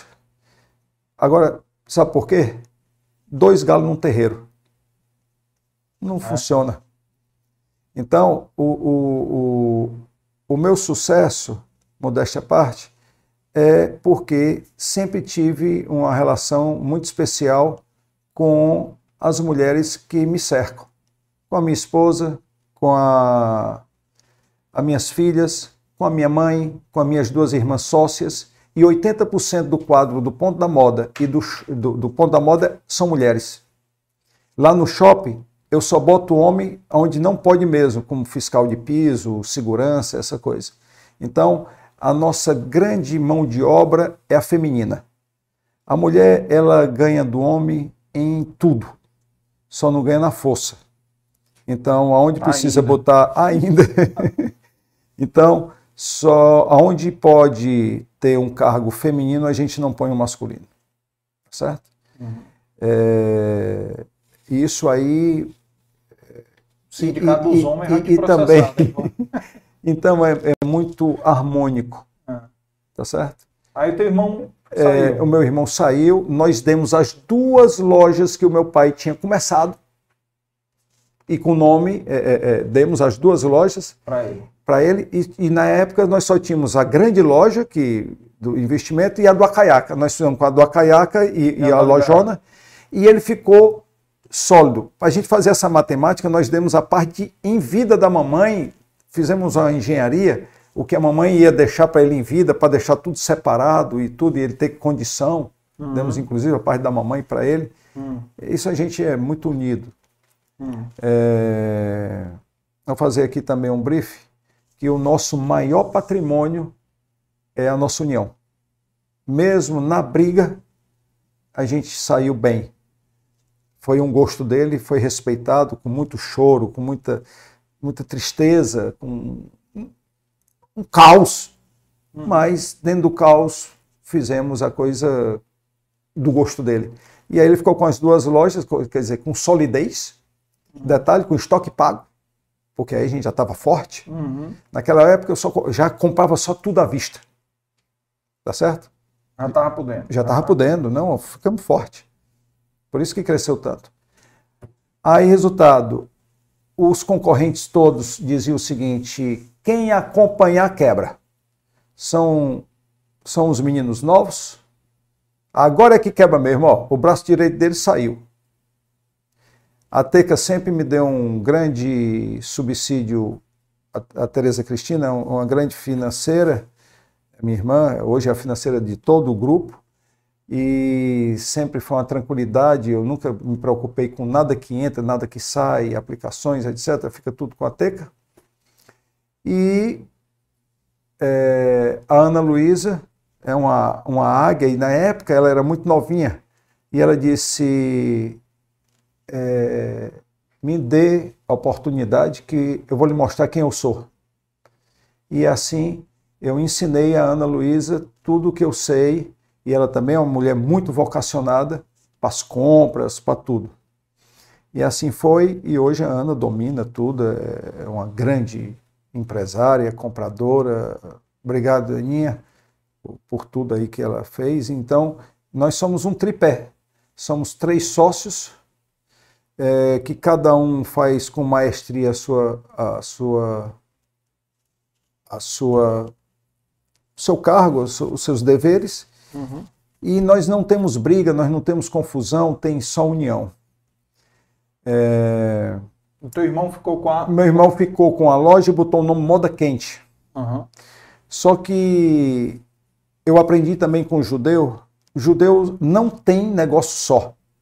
Todos os judeus só têm negócio com sociedade. Porque sociedade que trabalhe e que some. Uhum. Não sociedade de sócio investidor, de jeito nenhum. Já levei ao longo da minha carreira, todo mundo queria que ser sócio, meu sócio investidor em tudo no mundo. Uhum. Isso não funciona. Você vira empregado do, do, do, do sócio investidor. Vai ficar só te cobrando. É, eu vou ser empregado dele, porque ele botou o dinheiro, ele quer que o Resultado. dinheiro, o resultado. Isso não, não tem sentido. O sócio ele tem que trabalhar com você e, e- e- e- carregar o piano com você. Sim. Você vai agora, você está lá curtindo, está lá em Miami, eu estou aqui trabalhando para você e, você ainda reclamando dos resultados. Rapaz, vem aqui, vem, vem ver o que, que nós estamos enfrentando aqui. Então é para rir e para chorar. Sócio em todos. Em tudo, é para rir ou para chorar. E, lamentavelmente, meu irmão só trabalhou de 95 a 2000. 2000, ele chegou a ser muito forte, ele chegou a, a ter um potencial é, muito parecido com o nosso, tá certo? Ele era muito arrojado, mas se perdeu em administração sozinho, e outras coisas mais. E nós advertimos muito ele, que eu via as besteiras que ele estava fazendo e ele muito teimoso, não tinha, ele, né? não tinha um homem só para tudo e roubo e confusão e etc. Enfim. Depois que ele fechou a, a última porta, nós ficamos com a loja dele em Juazeiro do Norte para pagar. Chegamos a emprestar dinheiro a ele, muito dinheiro. Chegamos a emprestar 500 mil dólares a ele na época.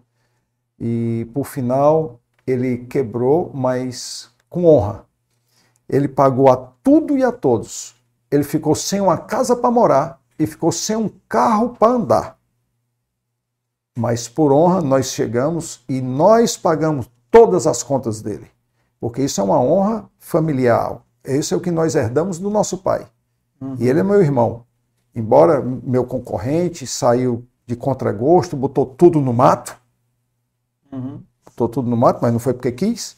Uhum. E nós pagamos todas as contas. É... Em 2000. Ficamos com a loja para pagar a conta, etc. E depois nós o ajudamos, e aí é outra história, para não me desviar, porque a história é minha, não é a dele. E hoje, graças a Deus, ele é um homem muito trabalhador, deu a volta por cima e hoje está tão bem quanto nós. Que bom. Hoje está tão bem porque a força do trabalho. Então, Dona Teresa e o seu Riamburgo, nossos pais, tiveram a sorte de ter quatro filhos, cada qual mais trabalhador do que o outro. Somos verdadeiramente é, apaixonados por que fazemos. Esse é o segredo também. Apaixonados pelo que fazemos e união. Porque a união é, é, é educação, é berço. Porque é o que a gente mais vê aqui na, na, na, no mundo empresarial é brigas. Brigas familiares já, já levou ao fim grandes impérios. Tá certo? Grandes impérios. Então, é, eu tenho um ditado que o homem só é rico de verdade se ele tiver valores que o dinheiro não compra. Se você só tiver dinheiro, finança, tudo, você é apenas mais um milionário, ou bilionário, ou trilionário. Mas se você tiver valores que o dinheiro não compra, caráter, união, bondade, coisas do bem, eu digo que sempre o bem vence. Uhum. Esse é o nosso lema e é, o bem sempre vai vencer. Então, aonde tem o bem, onde tem a união, tem Deus. E onde tem Deus, você está blindado. É assim que o nosso mantra dentro da nossa empresa funciona dessa forma. É um mantra isso. E toda reunião é dito e passado para a terceira geração.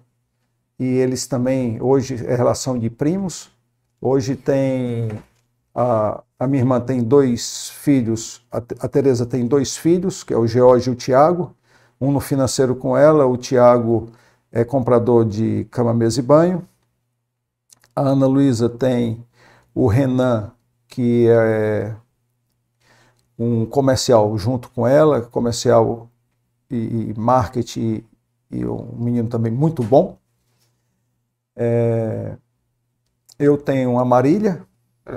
Ana Luísa é só o Renan. O Renan e o Regi Júnior está comigo, é o comercial do shopping.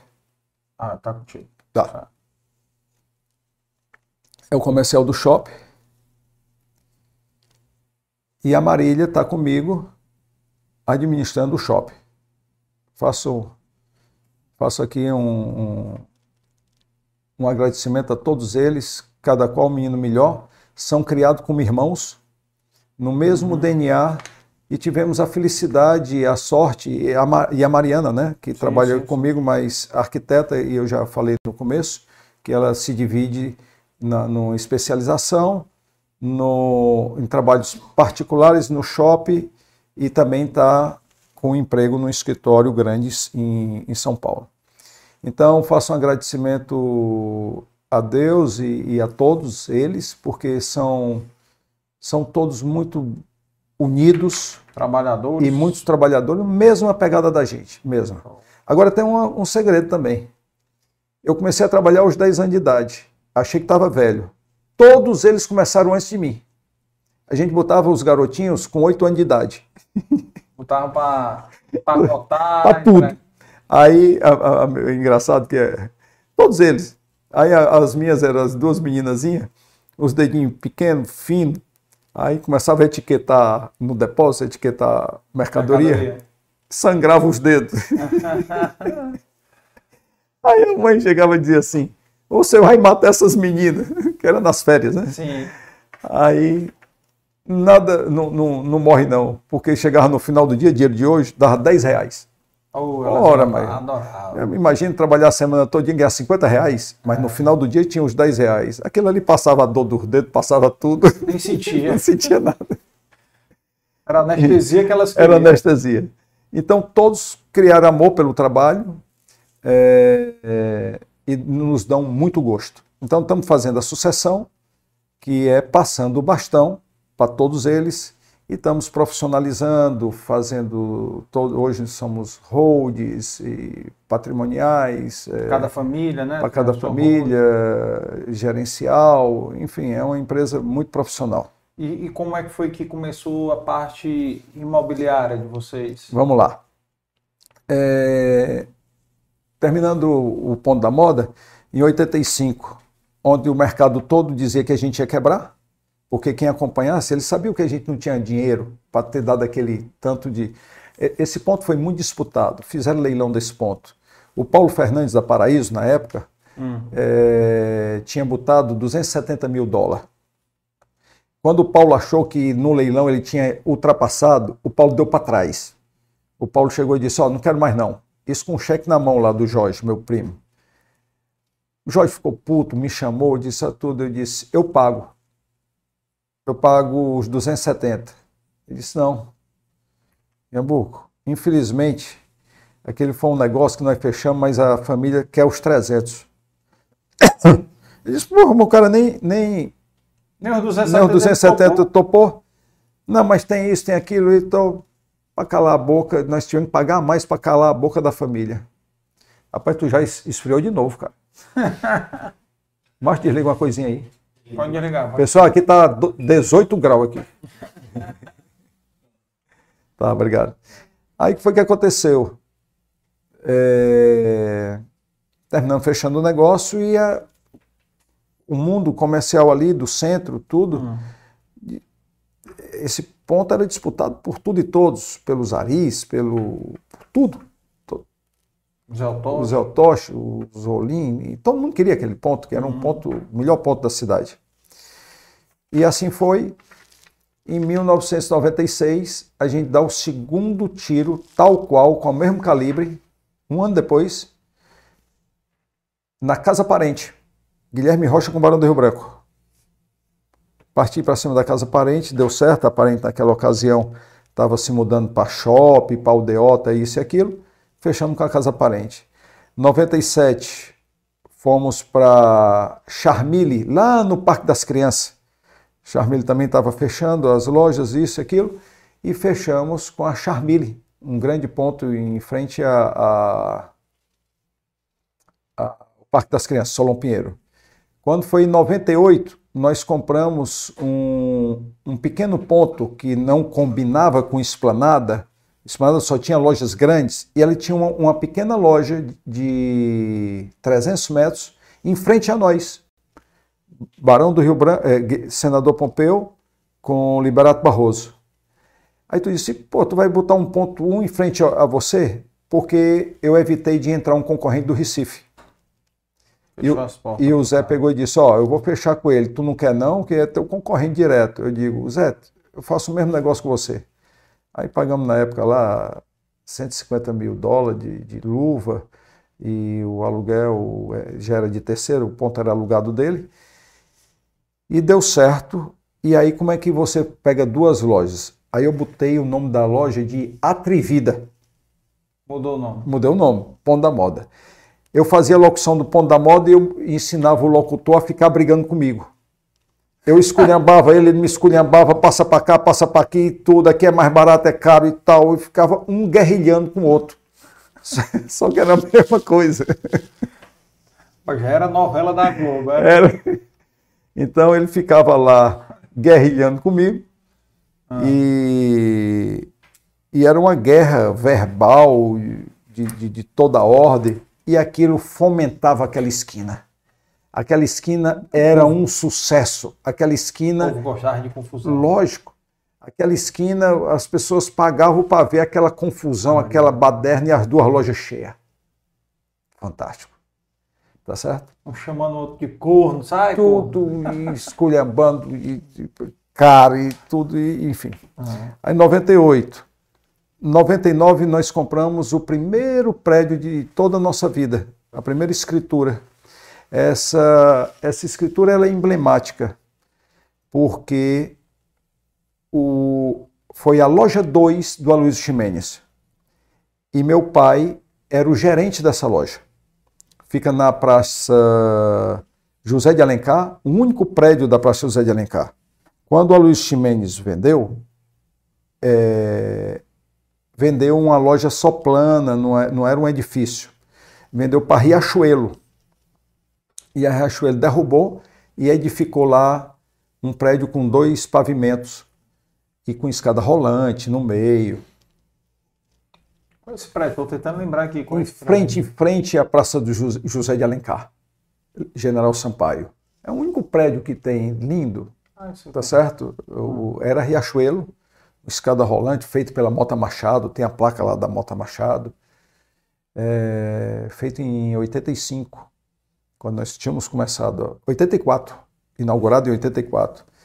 E foi a primeira vez que o meu pai era um homem muito duro, foi a primeira vez que eu vi meu pai chorar, porque o Aloysio é, tinha vendido essa loja para pagar conta na época, e ele era gerente, era uma grande loja, e nós tivemos, eu creio que isso tenha sido inclusive espiritual, porque eu também, nós concorremos com, com todos os verdadeiros compradores de imóveis no centro daquela ocasião, que eram os Aris, que eram os Rolim, que eram os Bachar, os Freitas, enfim, pessoas com poderio de fogo imenso, que aquele prédio era uma vitrine tremenda, tá certo?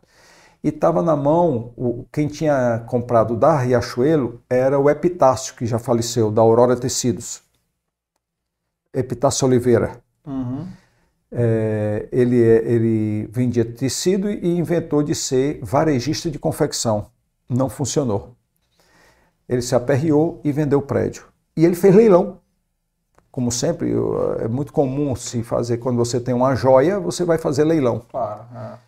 Eu não acho bom não, mas o mercado, Oferta- o mercado é assim. procura, né? É. E dentro demanda. do leilão, nós compramos. é, teve uma estratégia aí na- na- nessa compra, tá certo? É, foi um grande desafio porque naquela época não se comprava prédio é, por ter sido da Riachuelo. A Riachuelo tinha pedido concordata naquela ocasião, por isso que ela vendeu o prédio. Uhum. A Riachuelo passou por uma crise naquela época, Uhum.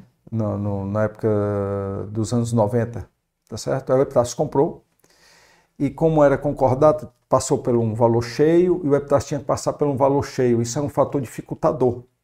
Por isso que o prédio teve dificuldade. Agora imagina uma empresa pequena em ascensão. Eu, nós aqui não podíamos comprar mesmo naquela ocasião.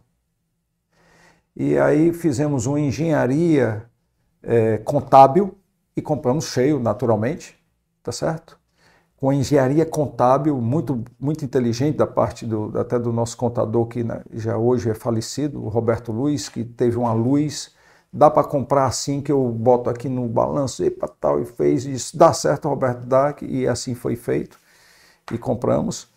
É, e essa foi o resgate da loja da- e foi a primeira escritura do Aloysio Mendes. A primeira escritura do Aloysio Mendes, a nossa primeira escritura. Meu pai tinha sido gerente dessa loja e foi muita alegria e eu sentia um- uma presença, e sinto até hoje uma presença muito grande do meu pai eh, caminhando conosco nessa trajetória toda, eh, modesta parte, de sucesso. Legal, cara. Tá certo? Um valor sentimental grande aí nessa Tem, compra, né? tem. E É. aí foi onde startou Não, aí começou, ah, é, 99. Aí 2000 ficamos com a loja do Paulo, meu irmão, lá em Juazeiro, Uhum. tá certo? E aí nós demos uma parada de crescimento É, porque, não, demos uma parada até abertura 2000 de de, abertura de loja, porque disse, vamos consolidar e chupar tudo que essas lojas podem dar.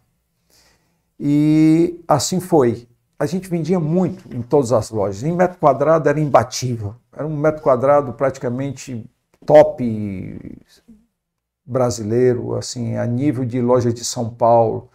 Fonte inspiradora era o Mimi e essas lojas. Eu, eu me inspirava muito né, nessas lojas de grande fluxo, de alto varejão e tudo. E foi, foi fantástico, tá certo?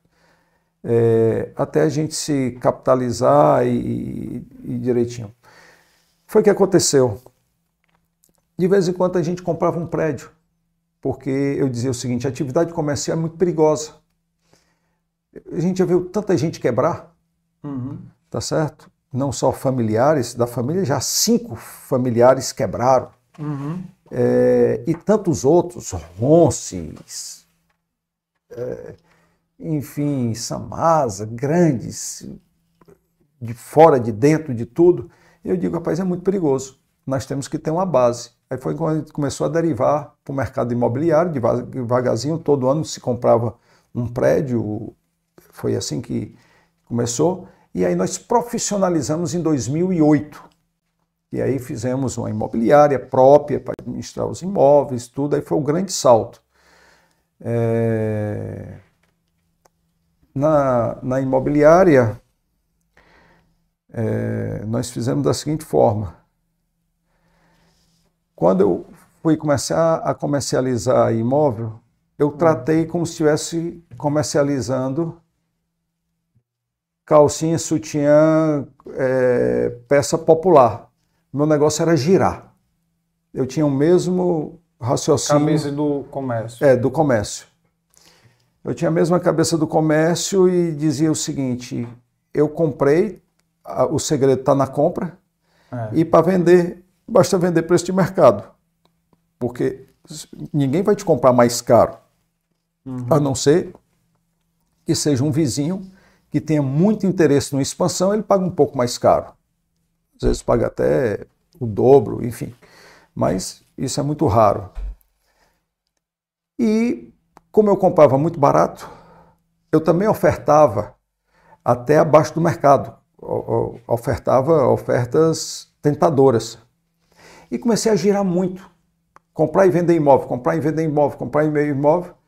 E a imobiliária tornou-se maior do que o ponto da moda. Tá certo? E o, o ponto da moda, mesmo performando muito, as meninas, eu também estava ainda dentro da operação, e mas, puxa, se você trata, é só questão de zero. Você está vendendo uma peça por 10 reais ou um imóvel por um milhão. Só muda o zero. A forma de comercializar é a mesma. E assim eu fiz e deu muito certo. E aí não precisou ir a banco nem coisa alguma, porque foi produzindo nossa própria riqueza. Foi Tá certo? girando, né? Foi girando. E, e aí foi quando também nós começamos, fizemos um mall lá no Maracanaú, tá certo? É, o Ponto Shopping, que é um sucesso, 100% locado, um dos, é, um, é o melhor ponto do Maracanaú. É um mallzinho muito, muito enxuto, muito bacana, todo mundo feliz. Cara, tá, ele tem hoje 11 anos. 2012, mais ou menos. Isso. E aí a gente gostou disso, o- o- o- e foi quando depois surgiu a oportunidade de de ir para o Eusébio, né? É, fomos fomos para. Eu tinha. O Eusébio foi uma coisa muito curiosa. É, todo mundo dizia: o Eusébio está maduro, não está? É a continuação da Washington Soares, mas só tem 50 mil pessoas, habitantes. É, se botar agora não pega, como é, como deixa de ser. Isso todos os investidores, né? Fernando Cirino, os Aris, e, enfim, to- todos os do mercado imobiliário ficavam bota- todo mundo de olho, mas sem coragem de, de começar.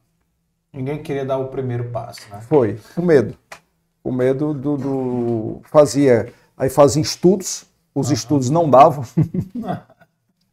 aí vem eu sem estudo. Ora. O tino comercial. Aí é o terceiro olho. E resultado. E todos Po- po- esses- bota, bota aí para 25 que dá certo. É que o, o homem desligou. É, e, e- e fica essa briga aqui até o fim. E o detalhe é o seguinte, todos esses que tu falou aí são tudo comerciais também. São, são, são, são, são. E bons. Tudinho, tudinho tem terceiro olho aí. Tem, tem, tem. Tudo bons, bons. Mas alguém tinha que começar. É, alguém tinha que bater e, na frente. e eu tive a sorte de, de sermos nós. Aí começou É, com, com um terreno lá do shopping. O terreno do shopping é um- uma história também espiritual. É, se você percebe, é, a minha espiritualidade é- também é muito aguçada. É outra coisa que, que eu agradeço a Deus. É essa, essa luz que, que me é dada na- em, em muitas áreas. O que foi que aconteceu? O, nós éramos mantenedores do Pia Marta, que é uma, por sinal, é para estar aqui na sua, no seu portfólio. É um trabalho fantástico ao nível de todos esses campeões aqui que você botou. Então, a história do Pia Marta é fantástica. E lá, por que, que o Shopping Eusébio é um sucesso? Porque passou 30 anos o Pia Marta fazendo bem naquele solo. E aí o Pia Marta vendeu para ir lá para Itaitinga, um prédio que o Estado doou para eles, e ali não fazia mais sentido para eles, e era a única coisa que eles podiam vender. Venderam, se capitalizaram, e nós fomos para lá em um solo fértil. Eu já tinha uma relação legal com eles, e fizemos uma, uma, uma compra, eh, como eu posso dizer, generosa, sem ser bacana com, com a entidade, enfim, foi uma coisa Bem justo. justa, bem justa, até favorecendo eles, é uma coisa com- teve uma engenharia, porque lá tinha uma água pluvial e todo mundo tinha medo dessa água. Então nós tratamos, pedimos a preferência de compra, fomos a SEMASSE em nome do Pia Marta para regularizar tudo aquilo, direito de compra, antecipamos, bancamos, podia ter dado errado, perdíamos aquele dinheiro, fizemos uma coisa bem, bem interessante para as partes, até um pouco melhor para eles, mas isso vem, vem em dobro, não sei nem quanto mais. Aí o que foi que aconteceu? Hoje nós temos lá 1.500 empregos diretos, são 160 operações, nós nunca tivemos vacância desde 2014. Ou seja, ali é um case de sucesso. O Shopping Eusébio é um shopping consolidado desde o nascimento. E no nascer dele, eu tive a ajuda do João Mari. É, Zé Ximenes e Antônio Júnior também são meus primos Uhum. lá do Frangolândia. Eles são nossos sócios. Do shopping? Do shopping. Então, fizemos isso todos juntos, com muita ideia, são todos sócios trabalhadores e que somam com boas ideias e trabalho e etc. Hoje quem toca sou eu e a Marília, né? Uhum. Eu, eu, eu era contra, mas virei empregado dos homens, ó. mas no começo eles foram muito, muito, é, foram muito bons, porque são bons comerciantes também, tá certo? E fizemos um, começamos com 10 mil metros de, de ABL, tá? É um shopping muito bacana. Você conheceu ele no, no Nascedouro? O Conheci, Shopping Eusébio? conheci. É, é, um mall bem Ele americano. bem- é- ele era bem menor do que é hoje, né? Claro, 10 mil metros de ABL, menor. área bruta locável, tá certo? Mas era muito bacana, assim, estacionamento aqui na, em cima, estacionamento por baixo, entrava e saía ali pela CE com, Uhum. com muita facilidade. E Eu já fiz uma corrida de rua lá no shopping. pronto, pronto, pronto, pronto. Fui uma corrida de rua de lá. Me dá esse bicho aqui, aqui que eu vou controlando. aqui. O ar tá gelando já. Não, é porque. Me dá o ar-condicionado, por favor. Controle do ar. O ah, controle. do ar. É porque é porque é o seguinte, aquela tosse que eu te falei, Aham. Aí, como eu estou falando demais, tá começando a me incomodar. Não, pode, pode ligar e desligar, não tem problema não. Sim, aí o que foi que aconteceu? Hum. O... Ele começou com 10 mil média ABL, Uhum. um mall muito bacana, muito decente, e que atendia às necessidades do Eusébio naquela ocasião. Porque o Eusébio não tinha nada. É. Só que o é- seguinte, quando você olhar para o Eusébio, não é as 60 mil pessoas que tem no Eusébio. E que todo é o entorno. Você tem Itaitinga, passagem, né? Itaitinga compra lá. A grande Fortaleza, Estrada do Fio, Tapioqueira, Messejana por acolá, Bairro Novo, Palmeiras, tudo compra lá. Aquiraz, Pindoretama, Cascavel, Beberibe, Aracati, todas as praias compram lá. Naquela ocasião, passavam 30 mil carros por dia. Hoje já está beirando os 100 mil dia. Então, aquilo não tem quem pegue. Você vê a cidade alfa. Hoje, dezenas de pessoas é, chegam nessa moradia do, do. Dezenas de famílias diariamente estão se instalando no Eusébio. Porque a oferta imobiliária lá é um absurdo. Ah, só aquela cidade alfa ali já tem uns oito condomínios ali, né? Tem mais de 500 casas já. E tem mais de mil sendo construídas. É, então é uma, é uma pungência que não tem quem pegue. Então nós começamos ali, teve esse sucesso, e começamos a, a- a ter fila de espera, porque todo, toda hora locado. Foi, foi muito sucesso.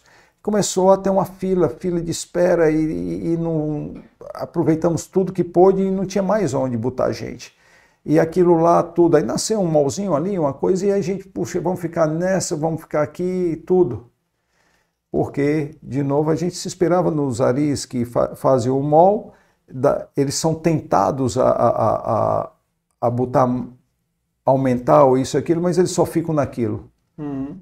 E eu acho isso certo, porque você fez um investimento X e usufrui desse investimento. Você bota o dinheiro no bolso e pode fazer, montar outro. Mas fomos pi- picado pela, pela mosca aqui de, de- de- do, do empreendedorismo e da vontade, do ímpeto comercial. Estávamos lá com mais de 200 procura de, de, de lojista. Vamos fazer o quê? Vamos fazer agora, vamos fazer um shopping mesmo, vamos, vamos ampliar. E aí, com cinco anos, nós inauguramos em 30 de dezembro, 30 de outubro de 2014 foi a inauguração do mall, e 30 de outubro de 2019 foi, com cinco anos, um presente que nós demos para a cidade. Inauguramos com 100% locado. Tá? Então, foi as duas datas. E tem um detalhe: pouca gente, pouca gente, eu só conheço, para não dizer que, que nós somos só, eu conheço só o, o JCPM, João Carlos Paz Mendonça, Uhum. que ele marca a data, ele inaugura as lojas dele, o, o Rio É. Mar Fortaleza, no dia 28, que é, Que é a o dia do data aniversário da mulher. da mulher dele. Mas isso aí é uma sem vergonhice dele. Porque. Ele disse que é- dá um shopping, né? Não, é porque é o seguinte, na verdade, na verdade é a data certa para você pegar o novembro e o dezembro. dezembro. Já, já entra embalado. Sim, sim. E coincidentemente é o aniversário da mulher dele. É. Aí ele faz essa cortesia. A mulher fica feliz, Eu faria, acredita. eu faria o mesmo. Mas a minha nasceu em abril. Aí já, só para pegar o dia da- das mães. Abril é, É, o pior, da mãe- não é muito É. ruim. Abril é muito ruim. E é, é 6 de abril, é muito ruim. E eu ainda lido com, com Ariana, que é um negócio sério, né? Ah, É, Ari- Ariana é complicado, né? é, eu não entendo muito disso não, mas Diz que é, né? é, dizem que é. Mas, brincadeira à parte, vamos lá. As É, pessoas mais fáceis são os escorpiões. é. Eu sou de 2 de janeiro, é Capricórnio. É? É. Eu não entendo nada. Eu também disso. não entendo, não. Mas- Mas sei que a Ariana é bicho danado. E, e- e- e na real é mesmo, né? É, é de verdade. Aí vamos, vamos lá. É, Sim, aí expandiu O- o- e aí começou... Não, ele cumpre com o que, que promete e nós também cumprimos. Todas as datas de inauguração que nós pegamos das lojas que prometemos, cumprimos e o shopping não foi diferente e por duas vezes. E nós vamos fazer a terceira, a- a é porque é a terceira ampliação. Aí depois temos mais outra ampliação, trazendo Magazine Luiza, Zeni, Casas Bahia, tudo bem ancorado. E mais recente teve um puxadinho que tu fez lá, que tu trouxe o Adolfo. O Adolfo O Bichucha lá. foi, depois o Bichucha. É. E agora nós estamos para a terceira expansão, que é o Boulevard, que vamos inaugurar também no dia 30 de outubro desse ano. Desse ano. Desse ano. E que é no meio do shopping, que é um boulevard parisiense feito pela Mariana, idealizado pelo Regi Júnior. O Regi Júnior teve essa criatividade, é o comercial da gente, e a Mariana eh, materializou a, a ideia do Regis, foi muito bacana, vai ficar lindo, lindo, lindo. É, muita, muita árvore dentro, essa coisa. E o diferencial do nosso shopping é custo. Por que, que o Shopping Eusébio é um case de sucesso? Porque nós somos varejistas nato. Nós temos varejo no sangue. Desde quando nascemos, eu, minhas filhas, minhas irmãs, os Estimenes, tudo, nós nascemos dentro do comércio. E trabalhamos hoje afinco dentro do comércio. Então, nós conhecemos o outro lado da moeda, nós tratamos o lojista como, como se fosse nós. Uhum. A gente sabe das dores dele, é igual quando eu era representante comercial. Eu sei o que é que o consumidor quer e eu sei o que é que o lojista quer. Ele quer pagar um condomínio barato. Então, nosso shopping não tem ar-condicionado, só na praça de alimentação. É, o nosso aluguel que a gente cobra é um aluguel justo. É um case, vende muito. Aqui, vamos dizer, a gente só perde. Quem, quem tem loja é, no Shopping Eusébio, ou em metro quadrado, ou às vezes até tem um case lá, vou me poupar aqui de dizer o nome. É, teve uma loja de, de grande porte e, e de muito sucesso, eu vou preservar para. Eu tenho muito apreço pelos concorrentes, mas é, botou uma loja do dobro de tamanho, num ponto maravilhoso, em um shopping de referência aqui, e por não ter espaço, botou a metade da loja aqui conosco. E essa loja foi inaugurada de um mês para o outro só de atraso, e a nossa ainda foi mais atrasada. A nossa apurava mais com a metade da área do que nesse outro shopping. E assim, a maioria dos lojistas que ali estão só tem um shopping que a gente perde, que é o Iguatemi. Esse aí é um shopping diferenciado, com mais de 40 anos, num ponto maravilhoso, bem administrado e com um fluxo extraordinário, que é o Iguatemi. Esse é o concurso. Porém, quando você vai fazer a conta, o que tu paga de custo de ocupação do Iguatemi, mesmo vendendo muito, o que proporcionalmente você paga no Shopping Eusébio, você ganha mais dinheiro conosco, proporcionalmente. Uhum. Compreendeu? Sim, sim, sim. Então, se- é, as nossas lojas são mais lucrativas. Porém, os demais shoppings, dificilmente uma loja nossa performa, é, perde para qualquer um dos demais shops. Interessante, né? É muito interessante. É, e, e o mercado lá crescendo demais. Para né? você ter uma ideia, o ponto da moda, com 14 lojas, a número um de venda é a do Shopping Eusébio. Número um. Dos Frangolândia, das 20 lojas do Frangolândia, está sempre entre as cinco colocadas. Melhores E é uma colocadas. loja antiga do Frangolândia ali, né? Desde o começo do show. Desde o começo do shopping. Mas é muito boa. A loja tá. Eles reformam. Muito boa a loja. Tá certo? Não, eu digo assim, antiga porque já é uma loja batida, né? Já inaugurou várias É, lojas sim, depois. ó, é impressionante. Olha como é impressionante. O Frangolândia estava só lá, depois veio o Guará, depois veio o Atacadão, depois veio o Mercadinho São Luís, São Luís tá no- e depois shopping. o Açaí. Ah, Quer dizer, cinco gigantes, muito perto um do outro. é, quer dizer, dois gigantes e três que dá para bater de igual para igual, e a loja não perde rendimento. E agora vai ter o shopping terraço, né? Vai abrir lá. Outro Guará. Outro Guará. É outro Guará lá? Outro Guará. Vai ter mais um supermercado. Então hoje o mercado está muito disputado. Qualquer coisa. É shopping demais, é posto de gasolina demais, é farmácia demais, é clínica demais, é tudo que você possa imaginar é muita concorrência. As lo- As lojas do Ponto da Moda são tudo próprias hoje? Aqui não é própria, na, foi uma ideia lá de trás, lá de 2000. O que não é próprio, você não me vende, como a loja lá do- do- do- dos herdeiros do, do, do Aloysio Ximenes. Aí eu comprava outro prédio para zerar esse aluguel. Você não me, você não me, não me vende, eu compro esse aqui e pago teu aluguel. Aluga para. É, aí, eu, aí eu, eu zerei lá atrás. Foi? Foi. Então não paga aluguel para ti mesmo, não? Fazer que nem o. Pago, pago, pago, pago. o- o- A imobiliária recebe os aluguéis. sim. é. Eu não sei se. O doutor Deusmar falou aqui no episódio dele, né? Que dois terços das lojas da Pagamentos são dele, né? Correto. É, dois terços é da imobiliária dele. E Isso, aí ele, isso, ele isso, paga isso. 1,5%. 1,5%. 1,5% do faturamento, exatamente. 1,5% do faturamento ele paga para É, ele. no mesmo. nosso caso é 5%. Eita. Não, mas é porque é confecção. Aí é? É. Tudo, tudo no mercado, o, o- o supermercado é 1,75. Ah, é? O Deusmar pode pagar até 2,5. Eu acho que é 2,5, viu? Não é só 1,5, não. É 2,5. Pai, eu acho que ele falou 1,5%. Depois você vai ver que é 2,5. Ah, É. Pode ter sido. pode Farmácia, farmácia é 2,5. Confecção é 5. 4, 5. Imagina aí que ele tem 800 lojas. Hã?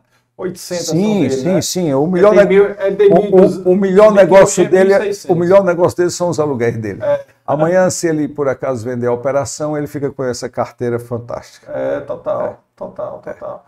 Ele, é, quando ele veio aqui, não tinha incorporado ainda a Extra Farma, viu? Ainda não, Sim. não tinha, ainda não tinha tido a aprovação do CAD. Certo. Então, era 1.200 lojas da, da Pag Menos, fora as 400 que depois foram incorporadas à Extra Farma. É, né? da, da Extra Farma ele não, não ficou com nenhuma não, porque é justamente esse caso. É, ele, ele- compra, ele, donos- ele é é, inquilino tudinho. É. De tudinho. É, é. Nesse ponto aí ele foi comeu do veneno dele. E me diga uma coisa, como é que foi que, em paralelo a essa carreira empresarial de sucesso aí, o hobby lá da, do automotivo cresceu? Não era é hobby não, era esporte mesmo. Pois é, o esporte era o hobby que virou esporte. O Não, esporte era esporte mesmo. esporte mesmo. Esporte. Hobby é quando você faz só para se divertir, Ah. só para largar e chegar.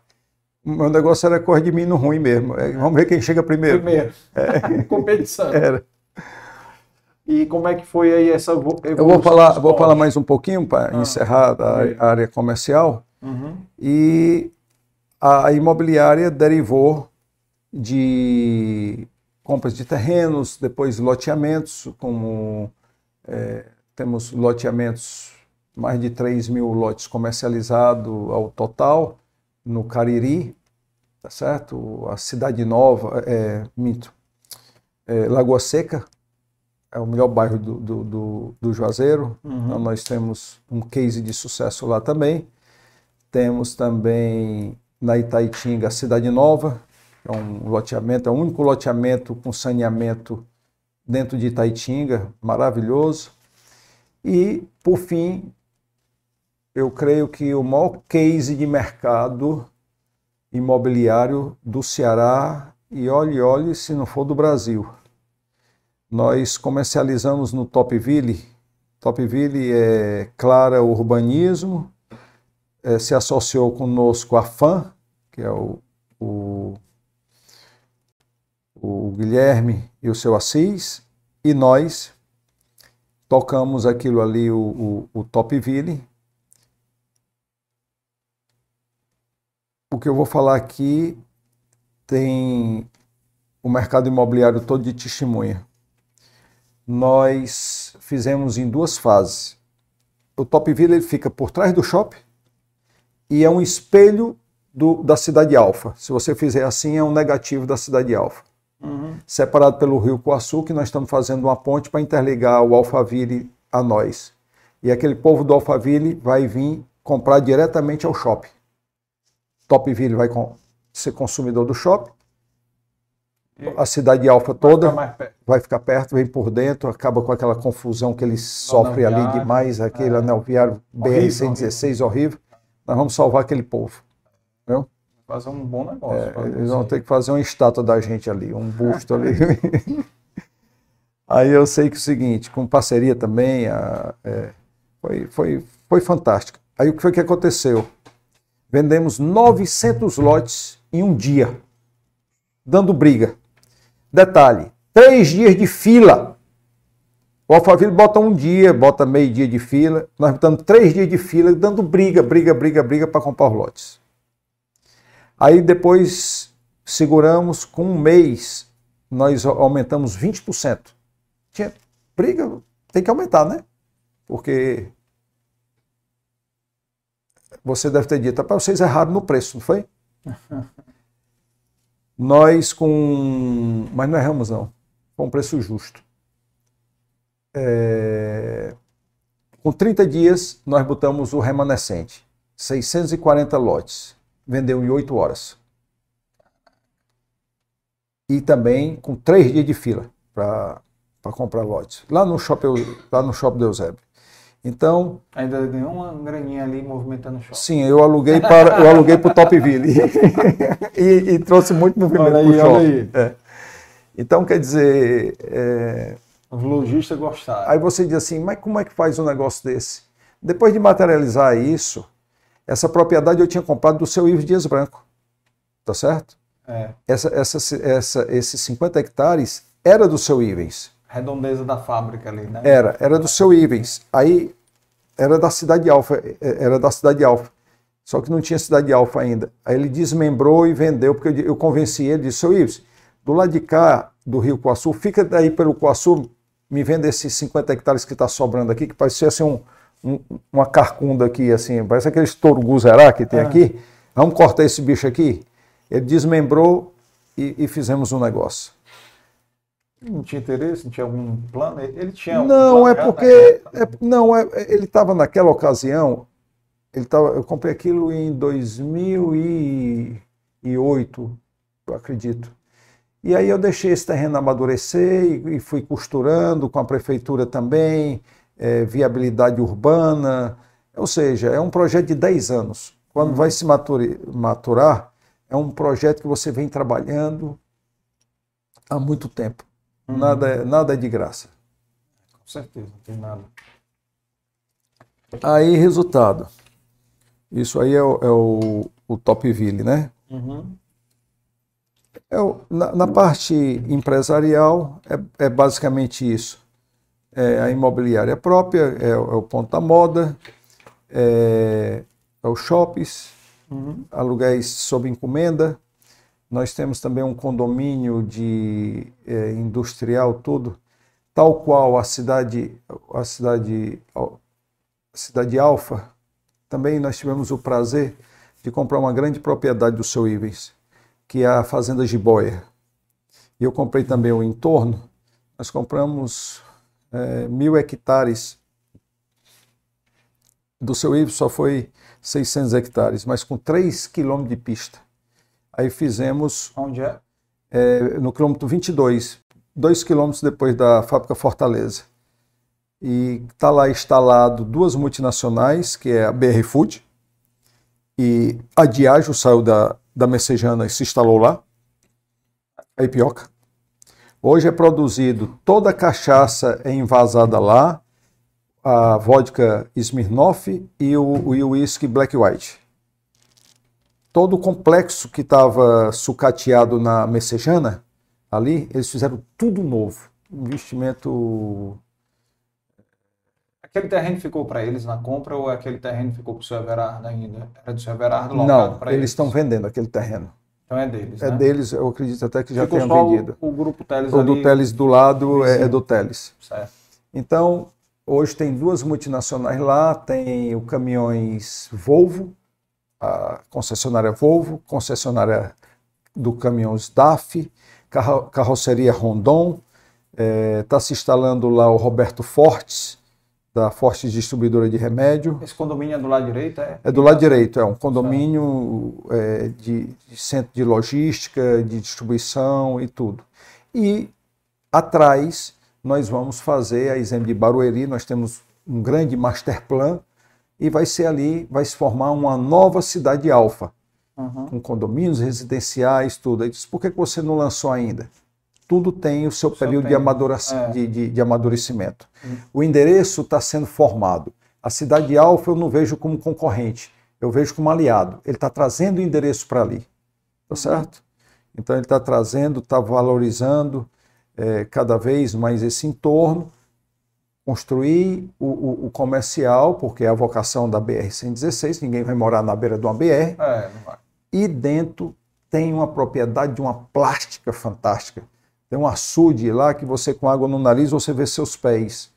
Um espelho d'água de 38 hectares, com um quilômetro e meio de comprimento por um quilômetro de, de largura, que dá para fazer todo, todas as coisas náuticas, que é muito bacana. Você imagina que o Colosso, que é um lagozinho, você faz o que faz Uhum. ali, tu imagina numa pungência dessa aí. É gigante. É fantástico. É. Fantástico. E, e ali tem um. No outro lado, se eu não me engano, é mais ou menos na mesma altura, ali no outro lado, que fica a Laredo, tem, tem outro É em frente. em frente. É né? em frente. Do outro lado da rua. É, em Do frente. outro lado da BR. Isso.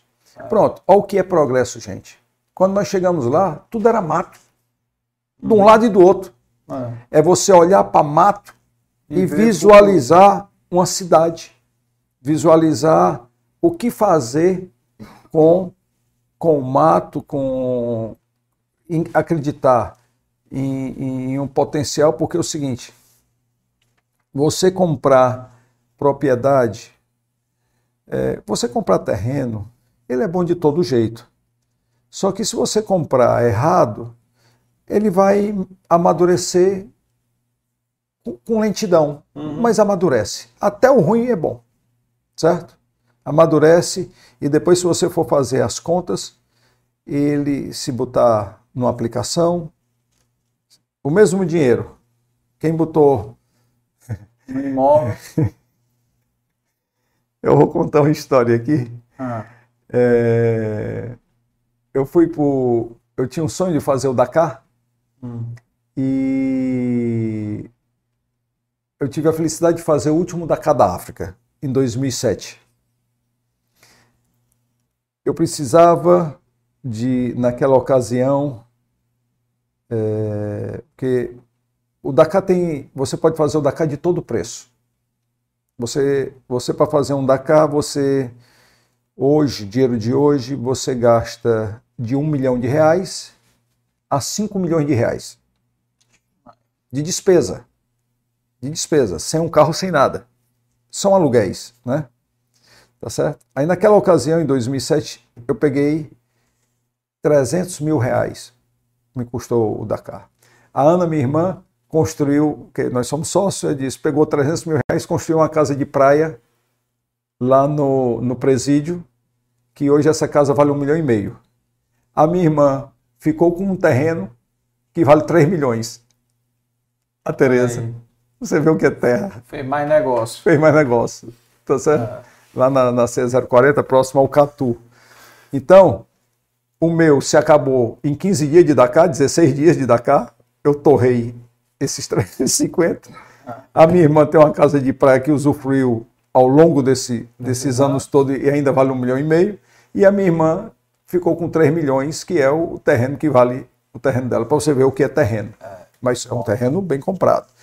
O terreno mal comprado, ele demora mais um pouco. Mas se você tem visão de comprar corredores de atividades e, e- e- e- e sentir o cheiro, por que, que nós investimos fortes em, forte em Itaitinga? Foi o que aconteceu. Foi- Onde a gente mais tem investimento é em Itaitinga. É, compramos a, a- a- a Cidade Nova, Uhum. tá? É, que fica da, da Itaitinga para Pacatuba, nós compramos do daquele loteador que tinha, só dava ele, o rei do loteamento aqui, é, ali na Duque de Caxias, até faleceu agora recente. O loteador mais famoso que, que tinha na época é, cansou de vender terreno. É o. Me lembro já dele. É, é o, souber, era maior. É- Era, o- bota- era o maior de todos. é, até ficou o irmão dele vivo, o seu Paulo. Paulo. Enfim. Eu, no meu juízo, era o seguinte: por que, que Itaitinga não cresce? Você vê Calcaia, é a potência que é. Um município enorme que chega lá, perto do Porto do Pecém, né? Parte do, do Porto do Pecém é da Calcaia, um município territorial. Mas cresce, era para crescer mais, mas uhum. cresceu e está forte. Praia. Eusébio, crescendo. É, Maranguape, também. Maracanã, Distrito Industrial. Isso, o cinturão, né? O, o, uhum. A região metropolitana. O próprio Pacajus e Horizonte era maior do que Itaitinga. Eu digo, isso não tem cabimento. Itaitinga, que está aqui a 20, 22 quilômetros de, de distância, isso aqui não cresce por quê? Então, está faltando empreendedor. Eu vou, vou investir aqui porque não tem sentido você ter um negócio desse aqui que Pacajus e Horizonte ser mais valorizado do que Itaitinga. Uhum. Tive essa oportunidade de, de, de, do seu Ives me provocar para comprar essa propriedade, porque ele já tinha 1.600 hectares aqui, no, no, na cidade de Alfa. E quem pensa que seu Ives é uma quebra de paradigma de, de fazer negócio, eu fiz cinco grandes negócios com o seu Ives, e todo mundo disse, rapaz, só você para fazer negócio com seu Ives. Não, não só sou eu. Henrique Jorge, o Luan falou. Henrique Jorge, Henrique Jorge. Exatamente. Os agradecimentos à família do Henrique, foi muito bom. Comprei tudo que pôde comprar do Henrique Jorge, nós compramos. Ele tinha um grande banco de, de, de, de terra. de terra. e nós compramos. Ele estava desgostoso, saindo do ramo e nós compramos. E aí nós fomos. É... Nós fomos. Eu fui, eu, fui, dos, eu fui, estudar Itaitinga. Então Itaitinga tinha muita coisa errada. Seu Ivens, a cidade de Itaitinga, do lado de cá a fazenda Jiboia espremendo a cidade e o seu Ivens com a bunda em cima sem gerar progresso. Então impactava dela crescer aqui para a cidade do seu Ives, por causa do seu Ives, a fazenda de Jiboia. Do outro lado, sentado em cima do Henrique Jorge, que sentou nesse loteamento de um banco de terra, que é um, um grande vazio urbano, não crescia para lá não crescia para trás porque tem um Morro da Pedreira. Não crescia para frente porque encerrava com a BR-116. Ficou confinado o município. Aí eu digo, tá aqui a resposta. Qual é a solução? Compra o Henrique Jorge, compra seu Ivens e vamos trazer progresso para a cidade. Aí desenvolvemos a cidade. E é assim que você é, faz do, do, do é uma, o que as pessoas veem dificuldade, você vê oportunidade. Sim. Então é dessa forma que você transforma é, um lugar, um espaço e uma região. E somos muito felizes e agradecemos aqui uh, aonde nós estamos, em todos os locais, em todos os municípios que nós temos, nós somos apartidários, completamente apartidários. Temos nossas preferências, mas é, não manifestamos porque o, o, empresário ele tem que trabalhar com o político da hora. É. E a gente tem livre trânsito com tudo e todos. E nossos agradecimentos a, a esses tantos de prefeitos que entraram e saíram em todos esses municípios que a gente trabalhou. E hoje lá é, é é, tem na, no Eusébio, nós temos negócio no Eusébio, temos negócio no, no Aquiraz, temos negócio em Beberibe, Cascavel, é, em Itaitinga, e agradecemos a esse grande líder político que é o Acilon. É um grande amigo e parceiro, um sujeito muito sério, que só quer o progresso e a gente tem conseguido desenvolver tudo isso com com a parceria do, do poder público. Queria eu outros, outros asilões é, em outras prefeituras Porque aonde a gente vê ambiente hostil, por melhor que seja o negócio, eu não entro. Tá certo? Uhum. Então, não quero aqui citar algumas cidades aqui que não tem condição de investir, porque a dificuldade, a corrupção é muito grande. E isso, por melhor que seja o negócio, nós estamos fora. Nós não comungamos com, com propina, com nada dessa ordem, porque também faz parte da nossa ética e da nossa Os valores. dos valores. O, falou do, do Ocilon aí, ele foi pioneiro no setor de transporte passageiro gratuito, né? Sim. O Eusébio é um exemplo. Ele, é. ele levou e fez, digamos que os outros municípios. Já levou também para É, Itaitinga.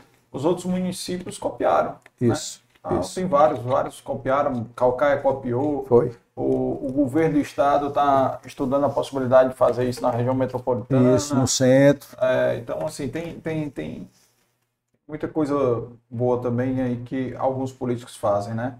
E, e, e aí, como é que foi aí essa. Vamos falar do, Do espo- esporte. Do esporte que não é hobby, É não, é não. é competição. É competição. Hobby é quando você. Faz por prazer, tem, tem- vaga, tem um né? esporte que ele é muito ingrato. Hum. É, é ingrato, mas é muito engraçado.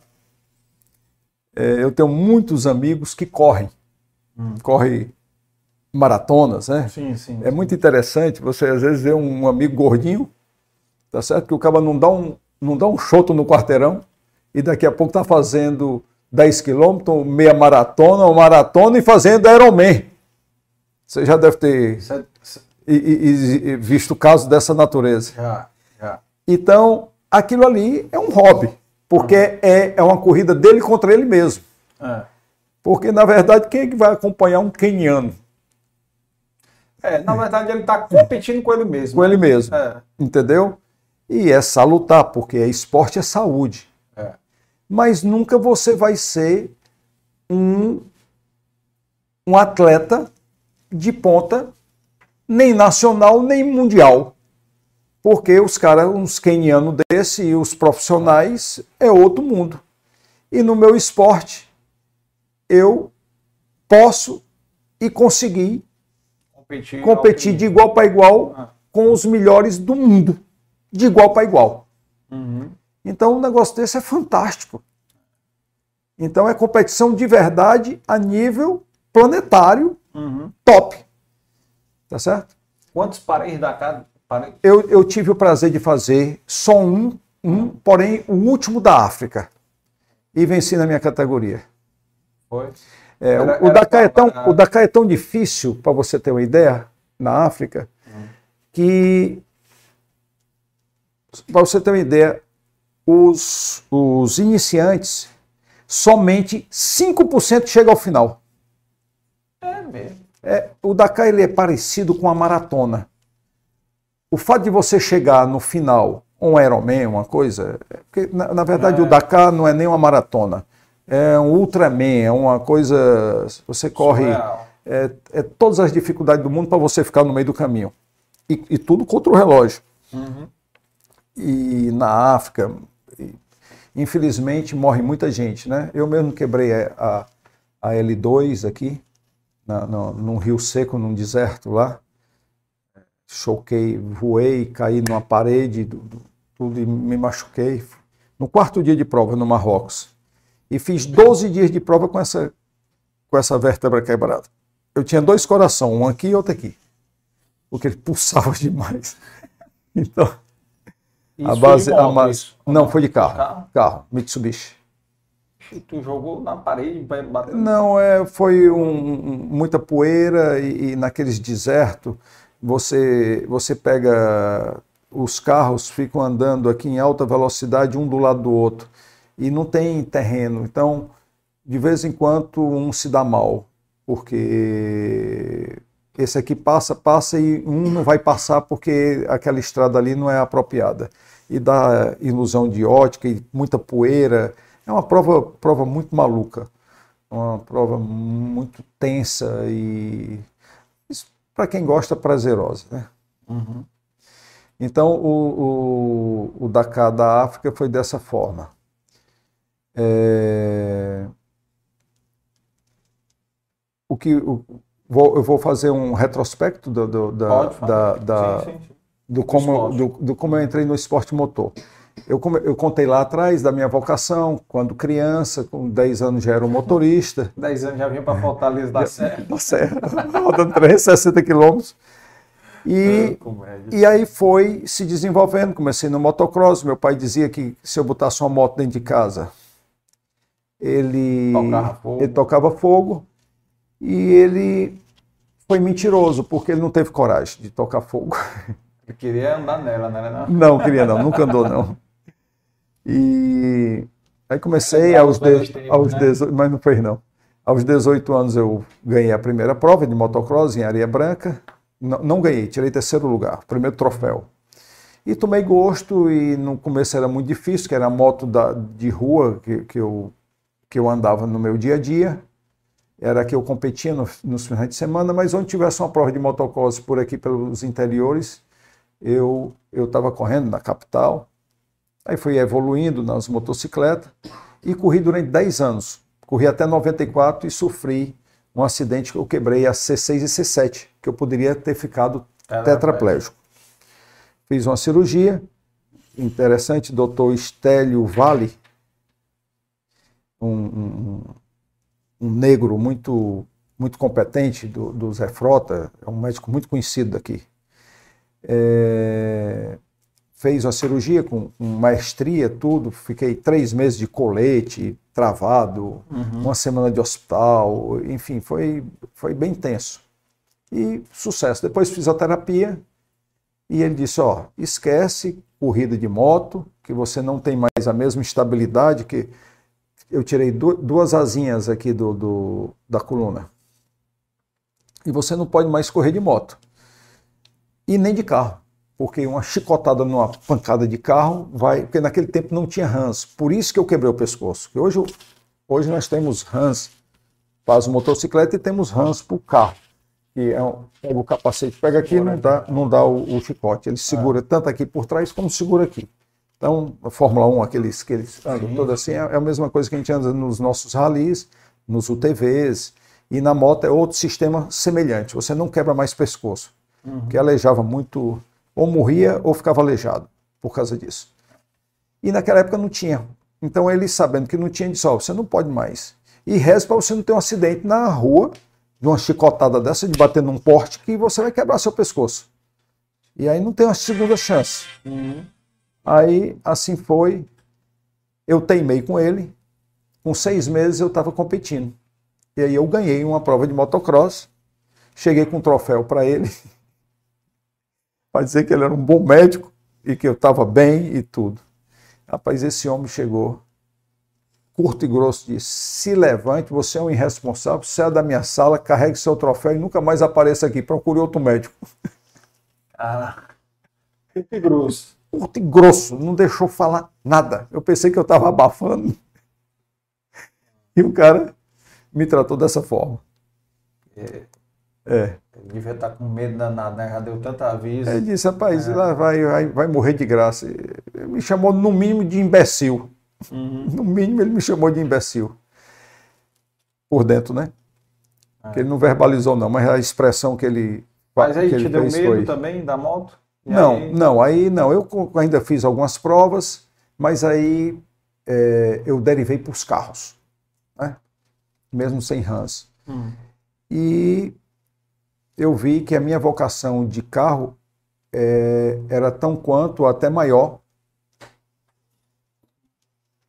porque a moto, aí sim, a nível mundial, para mim correr, se eu vou elevar um, um meu nível a nível mundial, eu não era um piloto a nível mundial. Aí você diz, por quê?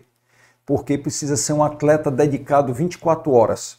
A motocicleta exige um preparo físico e, e treinamentos e pistas complexas que você tem que ser um atleta 100% dedicado. E eu trabalhava tudo. Detalhe, é, na minha concepção e os meus valores é o seguinte: o campeão é aquele que consegue administrar tudo que, que faz parte da sua vida. As variáveis. É a família, é o trabalho, é o esporte, são os amigos, a vida social. Se você conseguir administrar o Marabares e, e conseguir harmonizar tudo isso, eu julgo que você é um campeão. Porque o que mais se vê são grandes empresários que só sabem fazer aquilo.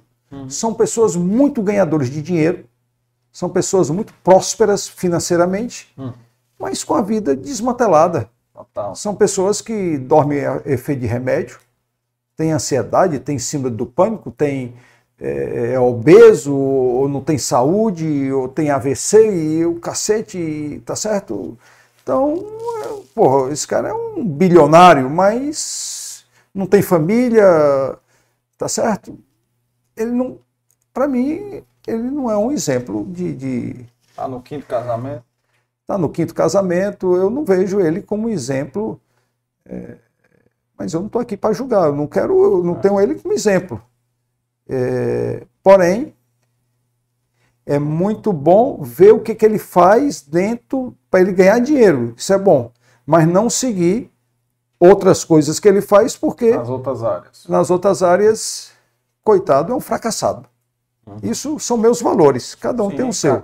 Né? Cada, cada um tem o seu. Então eu. Eu fiz. Eu, eu fiz e faço esse, esse marabares para que assim eu me sinto bem e feliz uhum. se eu faço essa coisa com maestria. Sim. É assim. Obviamente que, que você dá o máximo de si e sempre pode melhorar. Nós estamos o tempo todo nos desenvolvendo e sempre para melhorar todos esses setores. Melhorar na família, melhorar no trabalho, melhorar nas relações humanas, no, nos amigos, até com com, eu não digo inimigo porque eu não tenho inimigo, mas até pessoas que lhe vê como adversário, isso e aquilo. Então, é, eu vou lhe contar casos que todo mundo me conhece, que quem é do esporte, quem é do comércio sabe que é assim eu sou. Vou lhe contar um caso emblemático, vou contar um caso comercial e vou lhe contar um caso é, de esporte. Comercial. Quando compramos o Armazém do Sul, em 95, o Armazém do Sul era dono dessa esquina e mais uma loja do lado. Eram duas lojas, essa aqui era própria e a do lado era alugada. Era até da Eletro Grangeiro. Eram, aquele tinha 400 metros, aquele tinha mais 400 metros. E nós só fechamos negócio no, nos 400 metros da esquina. E a Érica, da Moda Mania, junto com o Renan Braga, na época, compraram essa luva aqui, vizinho e era só uma subestação para as duas lojas, a subestação ficou comigo. E ele era concorrente de frente, vendia os mesmos produtos que a gente, confecção, tudo, Moda Mania, Manix. Uhum. Naquela época era Moda Mania, depois virou Manix. Uhum. Aí a gente acelerando o, o, o, passo e eu vendo que eles não estavam acelerando. Aí eu cheguei pro Renan, pô, tu não vai inaugurar não, Renan? Ele disse, papai, vou não. Eu digo, mas por quê? Eu não tenho energia. Entrei com, na Coelce naquela época, subestação, tudo, rapaz, eu vou atrasar aí 30 dias, tô, tô fodido. Eu disse, negativo. Você vai inaugurar sim. Eu disse, mas como? Eu disse, o prédio, essa subestação não alimentava os dois prédios? Vai lhe alimentar. Você vai inaugurar junto comigo, nós vamos fazer um desmantelo aqui, vai ser a esquina, vai explodir aqui. Meu concorrente vendendo produto igual ao meu. Uhum. Esses são os nossos valores. É assim que sou. Aprendi isso de berço com meu pai e com minha mãe. Então, Legal. essa é a coisa. E na competição é do mesmo jeito. Eu sou muito conhecido, todo mundo sabe, vão assistir, e disse: esse é o Hamburgo mesmo. Eu estou competindo aqui, eu, eu só quero ganhar de você, você em pé. O que, é que adianta eu ganhar de você porque você quebrou o carro, a moto, se acidentou, isso e aquilo? Tem sentido um negócio desse? Que vitória é essa? botar o pé em cima de um leão morto.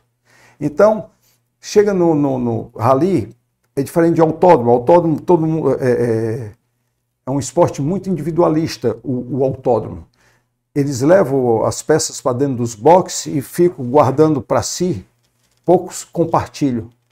E já o rally, por ser em linha, a gente nunca consegue levar tudo, né? Porque é uma tralha, em, em, é um circo andando, e todo mundo sabe disso. Vai lá no Rinhamburgo, se ele tiver, ele te dá. É uma mocinética, é uma coisa, isso e aquilo. Aí tu fala disso, pô, Rinhamburgo, e se amanhã tu precisar? Porque um rally tem 10 dias. E amanhã essa peça não vai te fazer falta? Nunca fez. Porque se por acaso um dia fez, eu bati na porta de alguém e alguém me dá. Porque eu sou esse camarada. Não, por Hamburgo não pode negar. Porra, quando a gente vai lá, o cara chega junto. Então nunca deu. Portas abertas. Então, portas abertas. Então, puxa, que diabo vale uma vitória em cima de uma quebra, em cima coisa? Eu estou disputando aqui com você e tá lindo porque você está exigindo muito de mim e nós estamos numa briga por, por preciosos segundos, tá certo? Isso aqui é bonito e aquilo eu vibro dentro do, capacete e aquilo eufórico, dou gritos de tesão ali porque tá muito Adrenalina bom. boa. Aquilo tá, tá muito boa aquela prova, aquela, a gente tá andando no limite, atrás de limite. Aí você, eu, eu lhe vejo às vezes lá na frente quebrado, eu paro, literalmente eu paro. E se eu puder lhe rebocar, eu lhe reboco, se eu tiver como lhe ajudar, eu lhe ajudo. E fico muito triste porque a nossa disputa acabou. Porque para mim aquela vitória não, não tem sentido. Uhum. Claro que tem outros, mas se às vezes desponta dois, né? É. Já no final do rally, está faltando um dia, dois dias e a disputa é só nós dois mesmo. E assim, assim eu, é o que sou e todo mundo sabe. Por isso que eu estou falando em público. Os negócios e no esporte. Exato, é, é uma questão de, de, de- é, eu sei, Informação. é, é, o- é o que sou, é, são os valores. E, e é assim que, se assim todos fôssemos, o mundo era outro. Uhum. Porque a gente era cooperados, um cooperando com o outro. Mas eu não tenho inveja Uhum. de nada, e nem de ninguém. Eu não sei por que é- é esse valor de inveja. Eu não sei por que, que a pessoa não vibra com, com o sucesso do outro. Eu não sei por que, que as pessoas ficam com essa sensação terrível aí, de- desse sentimento que é muito pobre. Mas é o ser humano. Qual foi a prova mais difícil que tu já fez? A mais difícil foi o Dakar. Pode dar? O Dakar é uma prova. é, o Dakar é uma prova para você ir uma vez é como se fosse um Ultraman. Você disse, eu fiz o Ultraman. Só para dizer que fez. É, para dizer, Pra que, fez. Porque ela é muito arriscada. Aham. Ela não é uma prova técnica. Ela tem muito risco, como eu quebrei a, a coisa. E as demais provas é uma prova técnica.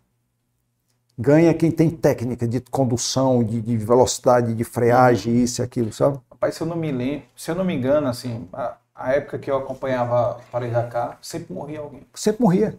Morre dois, três. É, sempre Exatamente. morria alguém. Sempre, dois, três E morrem. era moto, era de carro, Isso, de então, caminhão, então ou- eu, te- eu tenho muito amor à vida, cara. É, é, é, a aventura basta dar. a- o, esporte já é uma aventura, esse esporte motor de alta velocidade e sem saber por onde está correndo. Então, o Dakar é insano, ele passa da medida. Passa do limite. Isso que você sabe que morre e os que ficam aleijados. É, tá, exato. Eu podia ter voltado de lá aleijado, Ah, e pode ter em cadeira de, ro- de roda. E Muitas fica um monte, eles não contam. É, com certeza. Porque que é- só dá, só dá manchete da morte que não tem como esconder. É. E o rally continua, não para. Morte lá é normal. Tá certo? Aleijado nem se fala. E qual é uma prova que tu fez é, que tu mais tem boas recordações? É, Que mais te marcou, sei lá? eu assim, fiz, eu tive o prazer de fazer 20 Rally dos Sertões. Tá? São 20 Rally dos Sertões. São provas de, de 10 dias de prova, 5 mil quilômetros. É uma prova muito dura, porém técnica. Eu tive 15 pódios e 4 vitórias. Quando eu digo pódio, é que fiquei entre os 5, né? Certo. E dentro desses 15 foram quatro primeiro lugar. Foi aí onde eu me consagrei, foi aí onde a minha primeira vitória geral no, no Rally dos Sertões foi em 1999. E a minha primeira participação no, no Sertões foi em 1997. Rally dos Sertões começou em, em 94 só com motocicleta. Eu estava com a motocicleta pronta para ir, uma XL 600, tudo. Foi quando eu sofri o acidente. Aí eu não Ah, fui. foi. Aí em 95 era só moto também. Aí em 96 começou bem pouquinho carro. Aí em 97 eu já fui convidado pela Troller. O Mário Araripe havia comprado a Troller e chamou o Arnoldo Júnior, que faleceu. E num carro, eu fui no carro 01, o Arnoldo Júnior foi no carro 02. Aí nós, hum, o objetivo da, da- do Mário era o seguinte, rapaz, eu quero que vocês testem esse carro, largue lá de São Paulo e cheguem, eh, chegava em Natal. Eu quero que vocês larguem e cheguem, que eu quero ver se esse carro tem resistência e, e a promoção de um Jeep cearense, isso e aquilo sim, tudo. sim.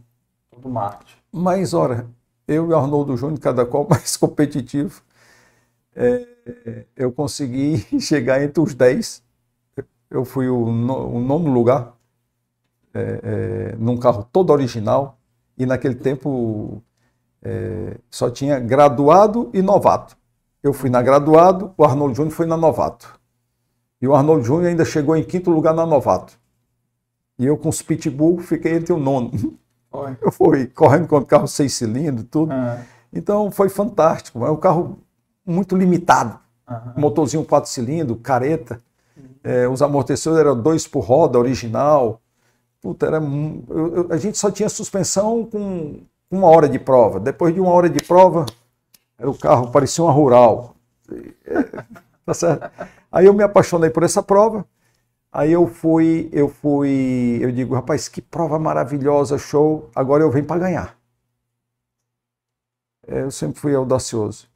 Aí quando foi 98. tu já nove- foi aí, o ano seguinte, Ah. aí De trola de novo? não, não, não. Para ganhar não podia ir de troller porque não tinha condição de ganhar de troller. Queria ganhar geral, né? Ah. Aí eu disse. A Mitsubishi importou 10 Pajero campeã do Paris-Dakar, aquelas Pajerinhas. Ganhava tudo, seis vezes campeã. Ela era japonesa, vinha com a direção do lado direito. Certo? Do lado direito. Aí ela- eles transformavam lá em São Paulo. Elas atrasaram. A- a- as Pajerinho Pega uma água ali, por favor. As Pajerinho atrasaram. Aí, resultado, como eu era um piloto desconhecido, eu só era conhecido aqui no Nordeste, Hum. Tá certo? Eu não tinha título nacional. Aí, das 10 que chegaram, só deu para fazer três. Deram uma para o Kleber Kolberg, que era um profissional, deram outro para o Guilherme Spinelli, e deram outro, que era piloto Mitsubishi, e deram outra para o Luciano Cunha, os pilotos da Mitsubishi. E nós ficamos chupando o dedo. Eu com escrito na prova, pago, hospedagem, o cacete, a quatro, tudo. Os caras me ligam 30 dias antes e diz o seguinte, ó, o carro atrasou, não dá para entregar, isso, a preparação e, e- e tudo. Você quer que devolva o seu dinheiro ou você vai ficar com o carro mesmo assim, a gente vai lhe entregar após o rally? Eu, muito pé da vida, pedi meu dia de volta e o Beto Salles, que faleceu, eh, tinha uma oficina na- na- na, na, ali na Piedade, um grande preparador, um autodidata, um sujeito semi-analfabeto, mas genial, certo? Um dos melhores preparadores de carro do Brasil. É, eu digo, Beto, aconteceu isso e eu queria dar o troco para essa turma. Ele disse, o que é que tu quer? Eu digo, eu quero dar couro neles. E como é que a gente vai dar couro? Eu digo, vamos preparar um troller a álcool, turbo, e a gente vai fazer o, o Dunas Race lá em Natal. E vamos dar couro nessas Pajero, do Dakar e tudo. Ele disse, dá ou não dá? Ele disse, dá. Os pneus 33, turbo, levinho, tudo. Ora, dito e feito. Na última etapa aqui, em cima das dunas em Natal, naquela época, aí no ano seguinte, mudaram o regulamento, porque o regulamento podia participar de qualquer coisa. Hoje não, se você não, se você não larga em dois dias, no terceiro dia tu está desclassificado, tá certo? Mas naquela época não tinha esse no regulamento. Eu cheguei, estou escrito aqui o adesivo, eu tinha em São Paulo, eh, trouxe os adesivos debaixo do carro, do, do braço, tudo, adesivei o carro aqui e fui para lá. Quando lá alinharam todos os carros aqui, e quando viram o trolley, disse, esse aqui não participou não, eu disse, participei, está aqui, estou inscrito, está aqui, tudo, tudo. Então tá bom, aí ignoraram que era um Jeep velho, um troller, disse, deixa esse abestado aí, porque eu não tinha feito nem vistoria, eu não podia ter largado mesmo. Hum. Aí o Marcos Hermílio, que é o dono da prova, disse, então faça o seguinte, você deu uma ré para lá na terceira fila, lá, fique lá atrás, sozinho, para não atrapalhar ninguém. Aí, duas filas de carro aqui, tinha uns, uns 60 carros, 30 e 30 aqui, espaço bem grande para funilar lá na frente, nas dunas, e nós lá atrás. O Beto, muito bruto, do meu lado, disse, Remburgo, dá uma ré e dá 50 metros aí para ele, aí depois do último. Taquei uma ré, fiquei lá. Na primeira volta, passei em primeiro lugar. Ultrapassamos todos os carros na primeira volta. Mas era uma covardia. Um, um, um pneu 33 dessa largura, um carro leve, com motor AP mexido até o talo, certo? E turbo. Covardia. Comeu tudo, fomos embora. Tá certo? Aí foi uma desmoralização danada. E foi só o comentário de tudo. Aí eu disse. Tentaram te desclassificar, não? Não, só foi a última prova. Ah. Era, era, era, era, era, eu fiquei em último lugar, ah. porque foi só. Tá certo? Ganhei a etapa. Ganhou a É. etapa É. e, e- e fez, a, fez a bagunça. Limpei a alma. Então você me perguntou o que é uma história bacana, é, isso. Então eu vivo. Tem uma frase de Braulio Bessa, é, é um poeta pernambucano, você deve conhecer. Ah, cearense é de. Não, não, não é o Bessa, não, é, é o Braulio. Brau. Braulio. É, ele é um poeta, cantador, que diz o seguinte: eu também me inspiro muito nessa, nessa poesia dele. Ele diz o seguinte: o que eu quero da vida é amar de improviso, viver de desafio e morrer de repente. Olha que coisa linda. Ele fez o que o produto do, do- da poesia dele, Sim. ele fez essa pérola e é muito profundo.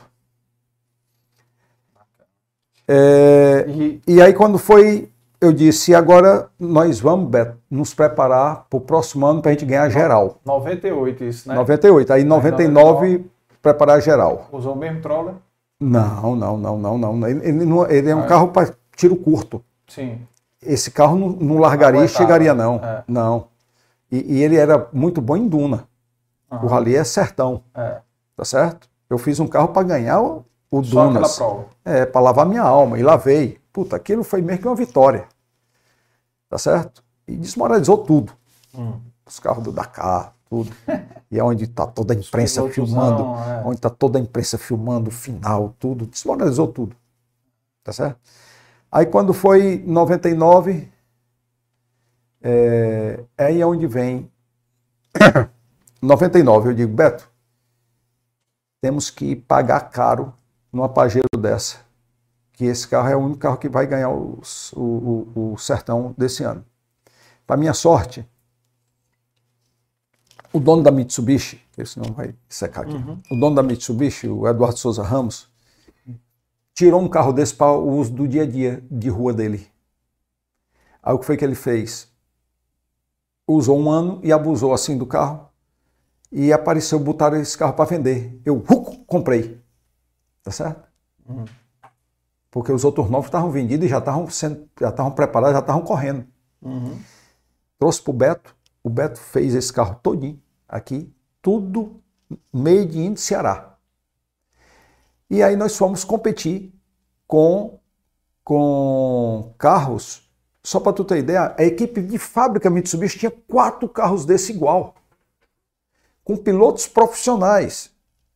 Guilherme Spinelli, eh, Kleber Colberg, campeão do Dakar, tá certo? Eh, Luciano Cunha e Ulisses Bertoldo. Os caras que só fazem isso. Pilotos de, de, de, de velocidade lá do sul e de cross country, que é a nossa praia. E os caras, tudo com amortecedores Ollens, outros, aí os demais, Bilster. Ou seja, tinham 10 carros iguais ao meu e quatro de fábrica. Como é que tu vai lutar contra quatro carros de fábrica?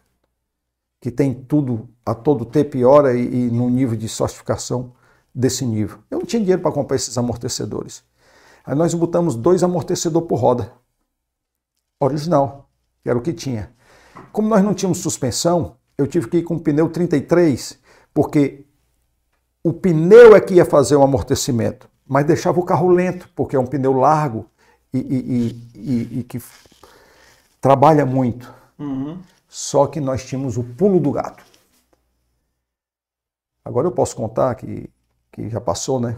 99, porque em competição os pulos do gato ninguém conta. Copiar. Exato. Esses carros todos, na época, era, era caixa de marcha em H. Uhum.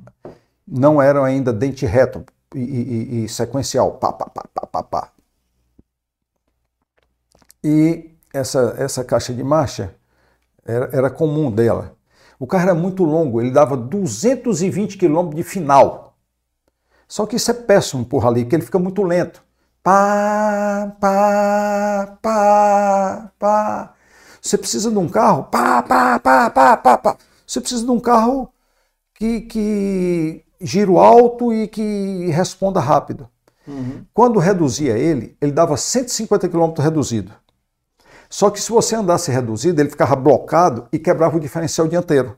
Então ninguém reduzia. Só numa situação extrema de atoleiro, uma coisa ou outra. Aí eu digo, porra, Beto, esse carro é um tesão quando blo blocado cara, se esse carro andasse blocado sem quebrar o diferencial dianteiro, a gente ganhava a prova. Eu só disse isso pro Beto. No outro dia ele disse, passa aqui, sete horas da manhã ele me liga. Passa aqui na oficina. Tava a caixa de redução toda esbu esbugalhada, faltando 30 dias pro rally. Pá, tudo- porra, que coisa é essa, Beto? Ele disse, é a caixa de redução, coisa mais linda do mundo. Ele disse, e como é? Ele disse, o que você me pediu ontem é isso aqui, ó. Não era desse tamanho, era uma peça desse tamanho aqui. Essa peça aqui é que faz blocar os, o, o- o- as quatro rodas. Se a gente tirar esses dentes aqui, ela vai. Ele nunca tinha visto uma caixa de marcha dessa. A gente vai é, andar reduzido sem estar blocado. Aí não vai quebrar o diferencial dianteiro. Eu disse, tem certeza? Ele disse, tenho. Ele disse, o que é que tu vai fazer? Eu disse, tirar ela no esmeril. Ligou o esmeril, pá! Tirou os dentes. Detalhe, se esse troço tivesse dado errado, eu não tinha pro rally. Porque não tem reposição dessa caixa de marcha, só no Japão, é, essa caixa não quebra, nova. Tava fudido. E assim foi. Bora andar no carro. Eu digo, ganhamos a prova. Era uma covardia. Aí eu sabia do- da carta que eu tinha na manga. Aí fui nos meus patrocinadores aqui. Eles eram acostumados às provas nacionais, locais, e vamos dizer, a dinheiro de hoje, dinheiro de hoje, todos eram acostumados a um orçamento de 40 mil reais. Eu tinha três patrocinadores, cada um dava 40, com 120 mil reais eu fazia minha temporada local, provas norte-nordeste. Eu tinha um pneu, uma coisa. Aí eu cheguei e disse: olha, eu estou indo para o sertão, fui em 97, foi só para experimentar, agora nós vamos para ganhar. Aí o cabo disse: Inhabu, que é doido, macho, o buraco é mais embaixo, ali é Rally dos Sertões, é internacional, é piloto de fora, é não sei o que, não. E só foi num troller e tudo. Eu disse: rapaz, e quanto é que tu quer? Rapaz, eu preciso de 100 mil hoje. 300 mil eu precisava. É... Disse, tu é doida para gastar isso tudo numa prova? Mas não tinha jeito. Aí não, não tinha dinheiro, eu também não queria bancar, tá- meu dinheiro também era curto, já tinha comprado o carro. Aí eu disse, não tem solução. Já que eu não tenho nada, não foi pretensão, não foi. Eu sabia que eu tinha chance de vitória, mas uma prova de rally tem muita, tem muito si. Se não der uma panca e entortar uma roda, um- uma coisa, um acidente, uma quebra de, de outra coisa, é é uma prova complexa. Sim, sim. Mas eu tinha uma convicção dentro de mim, uma espiritualidade, uma força, que dizia vai dar certo. E outra, eu não tenho nada a perder. Eu apostei, tipo o seguinte, tu todo endinheirado, eu sem nenhum tostão, eu vou apostar contigo, porque o máximo que eu posso perder é nada. Aí o que foi que eu, que, que eu fiz? Eu disse, era o Everardo, da Ipioca. Para os três eu fiz a mesma proposta e os três aceitaram. A Transecom, era a maior transportadora da época aqui, o Everardo, da Ipioca, e o, o, o Cláudio, da Quarto Crescente, também era uma potência, de, de, de, era o número um de confecção aqui do Ceará. Quarto Crescente shirt, Era. né? Era, t-shirt e tal. T-shirt, Uma potência, vendia para o Brasil todo, exportava. Aí o que, que acontece?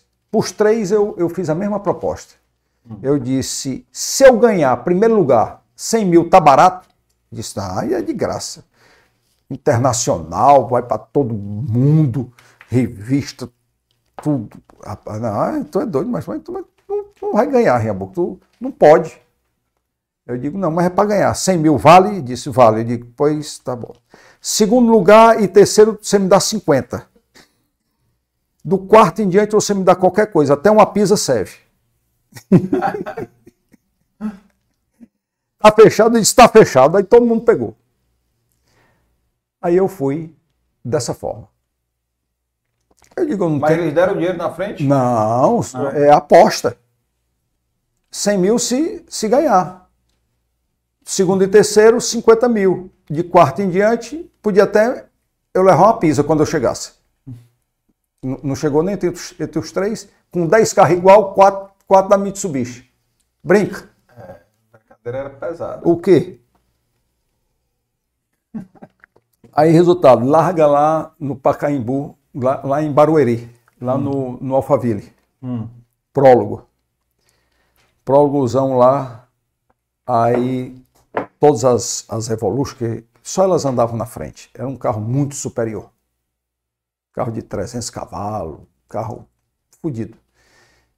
Equilibrado. É o campeão, era o melhor carro do mundo. Campeão do Dakar.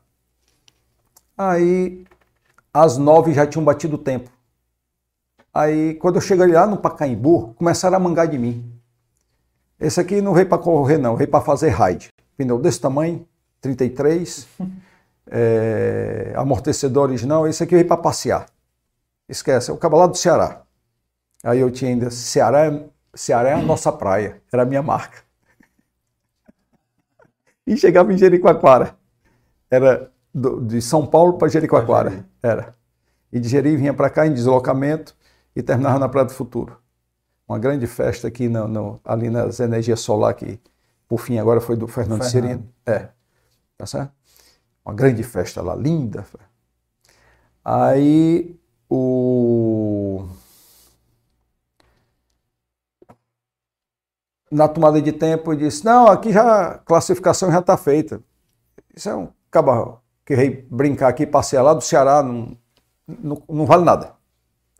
Que eu fiquei por último para tomar tempo. Hum. Pá, pá, pá, pá. Fiquei por 3 segundos em segundo lugar do Kleber Colberg. 3 segundos, segundo lugar. Tá errado, alguém bo- botou a mão aí na, na, na fotocélula, alguma coisa, tudo, foram ver, não, não tá certo. Aí ficou todo mundo doido. Disse, rapaz, como é que um homem desse anda num carro desse? Tá certo? Aí já. Mas não, isso é sorte de, de, de principiante, não, não, não vai para canto nenhum, não. Um carro desse não, nem chega. Isso tá certo, vamos embora. Moral da história: nós fomos. é, no primeiro dia de prova, eu furo um pneu. O pneu era frágil, eles usavam pneu de competição. Ali era meu calcanhar de Aquiles. Mesmo assim, eu ainda fiquei em quarto lugar com o pneu furado. Primeiro dia. Foi o pior resultado meu, quarto lugar. Pior. Hum. Da prova. Uhum. Aí no outro dia, aí fui, fui segundo, terceiro ali, e eu pisando em ovos por causa do pneu. Uhum. Aí quando chegou lá no Jalapão, era o quinto dia de prova, eu estava em segundo lugar geral, às oito, às oito, às sete, às oito para trás, tá certo? E, e ninguém entendendo nada. Ninguém entendendo nada. Como é que esse homem é um monstro? andando desse jeito. Aí eu peguei e disse, Beto, ah, o Beto era meu navegador. Eu já ia perguntar quem era teu navegador. Era o meu, era o meu preparador de carro. Porque eu venho da moto, eu pilotava e navegava. Aí eu digo, entre até aqui um navegador, eu quero um mecânico. Porque eu vou pilotar e navegar. Uhum. Eu pilotei e naveguei. Enquanto isso você perde preciosos segundos. Uhum. Porque eu estou aqui, eu tenho que baixar aqui minha cabeça. O Olhar único papel frente. do Beto era virar a página. Enquanto estava todo mundo com seus navegadores e ganhando preciosos segundos. Aham. Porque o cara não, se, não perde aquele, aquele piscar de olho aqui, Aham. tá certo? Que às vezes você tem dúvida numa referência, olha para frente, olha para cá, enquanto o outro está direita, esquerda, tal, direita 3, 4, tudo, o cara está cantando aqui, você ganha preciosos segundos. Sim, sim. Mas eu tinha medo de um problema mecânico no meio do trajeto. Eu digo, tá aqui o mecânico, eu vou navegar. Tá certo? É uma desvantagem e uma vantagem. E ele, É, e, e ele foi útil. Precisou. Se eu não levo ele, eu não tinha chegado. Hum. Ele me foi útil. Coisa de Deus. Tá certo? Aí o que foi que aconteceu? Eu digo, Beto, chega. A areia não fura pneu. Pneu 33 na areia. Aqui a gente engole todo mundo. A gente sai líder daqui. E sai. Em qual prova? No Jalapão. No Jalapão. Só areia. Aham. Ora, pneu dessa largura, flutuando. Um carro reduzido. Foi lavagem. Eu estava eu tava quatro minutos atrás do primeiro, na geral. Botei mais cinco. Tirei os quatro, botei mais cinco. Engoli e fui embora. Aí eu chego líder, na metade da prova. Aí a imprensa, tudo sem entender nada, porque até então nem falavam comigo, porque só entrevistavam os ponteiros ali, tudo. E Só não- os bichão. é, porque tinha nome, isso e Aham. aquilo. E aí todo mundo veio saber e coisa. Aí foi que aconteceu. O Eduardo Souza Ramos me liga, Hum. através da da assessoria de imprensa da, da Mitsubishi, o dono da Mitsubishi. Em Hamburgo, o Ricardo Rolim fala muito bem de você, você é um grande piloto aí do Nordeste, está fazendo uma bela prova. Parabéns, rapaz. Está impressionando a tudo e a todos. Olha, rapaz, você está desmoralizando meus pilotos, viu? Mas você é Mitsubishi, você daqui para frente vai virar meu piloto. Você daqui para frente você vai entrar na minha equipe agora. A ordem que eu dei aí é é de botar você como piloto número um da equipe Mitsubishi, porque você está líder. E você vai ter todo o tratamento dos meus pilotos e diferenciado. Você ainda vai ser o piloto número um dentro do rally. Cara, gerou um ciúme da, da, da negada. Isso no meio da prova, né? É porque eu, eu é. assumi a liderança. Liderança. E eu era Mitsubishi, Aham. né? E ele vibra muito, que o Eduardo é um, é um desportista. Então, digo assim, desmoraliza mesmo, porra. Eu quero que tu desmoralize mesmo, continua. Aí ele chegou e disse, olha, eu não ia para Fortaleza não, mas se você ganhar essa prova, eu vou lhe entregar o troféu. Aí eu peguei e disse, Comprar passagem. pode, não, aí tem jato. Disse, pode preparar seu jato e venha-se embora. Venha-se embora que você vai entregar meu troféu. Ele conta até hoje em todo que disse, nunca vi um negócio daquele, assim, um, um cabo tão confiante e ele por dentro e tão arrogante. É.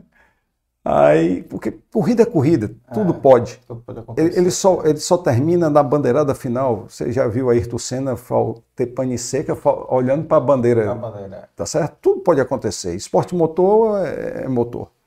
Até, até o esporte físico, às vezes você quebra, né? É, com certeza. Corrida é corrida, né? Só termina na bandeirada Na final. É. Aí, aí foi que aconteceu?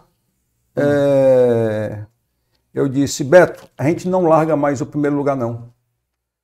Eu estou vestindo o carro e a gente termina líder. Dito e feito. Mais cinco dias líder. Líder, líder, líder, líder, líder, líder, líder. Não perdeu um dia.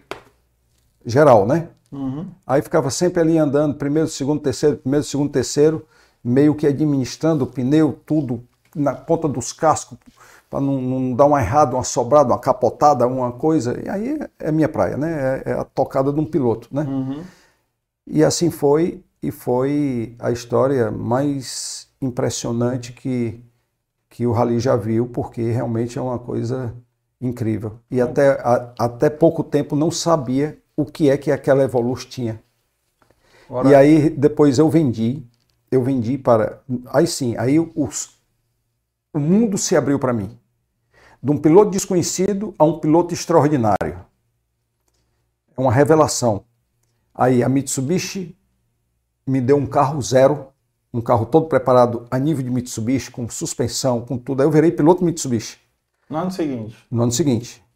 Naquele ano, com aquele carro, das sete provas do brasileiro, eu ganhei seis. Tá certo?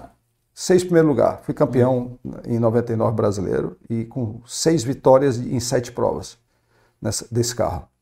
E aí no outro ano eu vendo o carro, vendi- terminou a temporada, vendi super valorizado, o carro do campeão, tudo. Não contei o, o, o que era, não podia contar, porque senão se espalhava, eu ia, tá certo? Não contei. Arrumaram outro carro, aí no ano seguinte já era câmbio sequencial. Pá, pá, pá. Aí essa é minha vantagem competitiva. Aí foi quando eu contei, quando as caixas de marcha chegaram, aí eu contei pro cara que tinha comprado. Disse, ó, o segredo desse carro tá aqui. Pode andar é, Sem medo. é, sem medo com o carro é, bloqueado. Ou é, reduzido que o, o bloqueio, aí isso, isso aqui que eu disse para ele. Hum. É, aí Mitsubishi me patrocinou, me deu carro, pneus BF Goodrich, é, óleos. Aí eu comecei a ganhar dinheiro com corrida. Foi? Claro, claro. Porque Ah, Ganha de todo mundo. né, ganha. É, tá certo? Aí, resultado, fui, Os prêmios, né, também. fui bem sucedido na Mitsubishi em, em 2000, em 2000 e quando foi é, 2001, eu por barrismo, o Mário me chamou para correr de troller, para fazer a marca troller, isso e aquilo, ele me pagando também, cobriu o que a Mitsubishi dava, tudo, mas eu não fui por dinheiro. Eu fui porque eu queria Ajudar. ajudar e, e eu trouxe o Beto. Eu digo, ó, Beto, vamos fazer um troller. A gente vai sofrer aí, vai ser uns três anos para um carro desse ser campeão. Mas há potencial, porque você é bom e a gente vai. E ele está dando carta branca, tudo. Aí foi naquele momento que, que o Mararipe passou pela maior crise da vida dele. Certo? Crise, crise, crise de, de- de se acabar tudo. Aí teve aquele problema da, da, lá do, da. Como é que é o nome? Da colmeia, com Sim. aquele sócio dele, ele quase vai preso, enfim, ó, foi um inferno. Hum. Um inferno no- no- com ele, financeiro e psicológico e tudo no mundo. E para nós também, aí não veio o que era para vir, tudo, foi um ano perdido. Ano perdido. Terrível. Nada houve. É, aí 2000 e, e 2002 eu fui contratado para ser piloto oficial Chevrolet. Eu e o Edio Fischner, outro, um outro profissional. E eu aqui no Nordeste, a, a- a equipe era de Minas Gerais, eles tinham um piloto de teste e, e ficava, eu chegava lá só para acertar o carro para mim para correr. E aí foi maravilhoso, ganhei logo a primeira prova eh, que, n- nesse carro que eu competi. Era E- S10? Era S10, tá certo?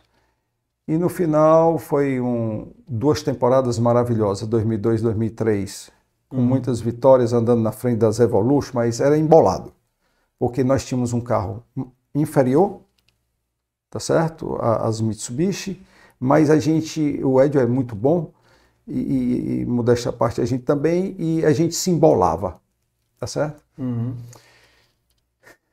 Aí, 2000 e, e eu cansei de ter tanta responsabilidade profissional. Eu corri 99, 2000, 2001, 2002, 2003. Cinco anos, era salão do automóvel, compromissos com imprensa, vivia dentro de um avião para lá e para cá, tudo, e meus negócios crescendo aqui precisando de mim e eu dividido.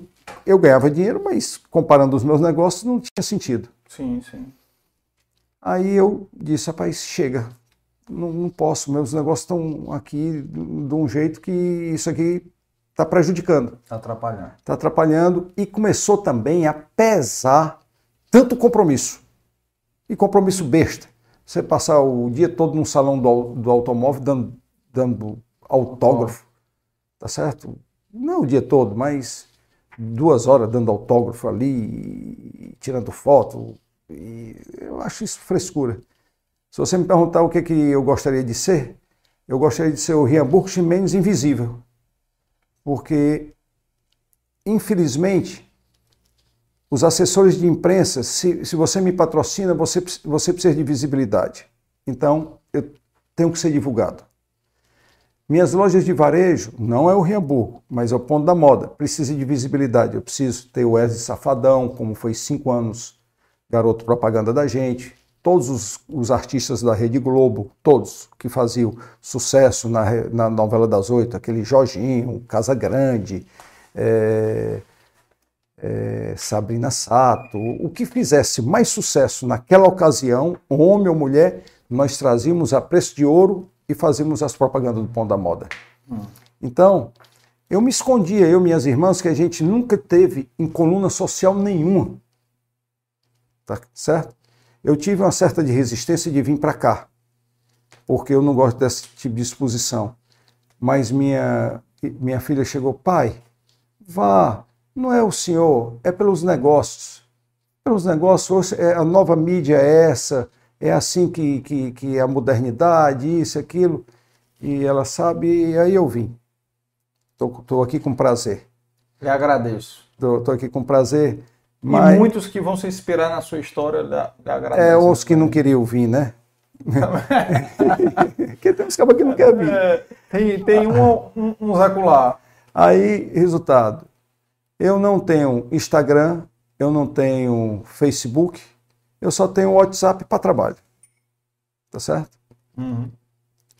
Então eu queria ser o Riamburgo Invisível, fazer tudo isso sem ninguém me ver. Porque é para minha realização pessoal, não é para estar se exibindo nem nada. Eu gosto da competição. A competição é uma coisa muito interessante. Competir de rally é tudo que eu aprendo nas, nos negócios, eu trago para o rally. E tudo que eu aprendo nos rallies, eu trago para o negócio. Porque eu não ganho só em hipótese alguma. É uma equipe. Eu apenas sou o motorista. É o piloto. Eu apenas. Mas se eu não tiver planejamento, se eu não tiver uma equipe de mecânico à altura, um preparador à altura, um, um, uma preparação física à altura, e, e todo o staff e tudo. É, um navegador é um, mecânico. Um, me, um navegador mecânico, depois um navegador. então, é uma equipe. Tá certo? Uhum. E, e, o seu negócio, se você não tiver equipe também, você não vai para canto nenhum. Sem dúvida. Tá certo? Então, funciona dessa forma. Então, um tem sintonia com o outro. É, é igual, é a mesma coisa. Um, um se funde com o outro. Um aprende com o outro. Uhum. É, é, a mesma coisa. Aí, para terminar a carreira esportista, tem uma coisa fantástica. Eu contei só as coisas, porque é muita história, são quase 40 anos de, de, de rally. Aí você diz assim, o Rally dos Sertões, esse, esse negócio, até se viu, eu fiz algumas palestras com esse case de... de, de, de é uma história muito interessante. Bacana, total. É, é, é de muito desafio, você peitar teus patrocinadores, peitar a Mitsubishi, dizer pro, pro, pro, pro Eduardo, vai-se embora, você vai me entregar. Sim. Ligou depois pro Everardo. Ele veio. Né? Não, e o Everardo? Rapaz, tem uma coisa engraçadíssima. O Everardo tinha uma, uma, uma casa vizinha ao Claudio Milelli, no Porto das Dunas, vizinho ao Beach Park. Ah. Muro com muro. Pois não chegou os dois quando eu assumi a liderança. Everardo, nós estamos fodidos, nós vamos perder 100 mil conto. Olha aí, ô doido, macho.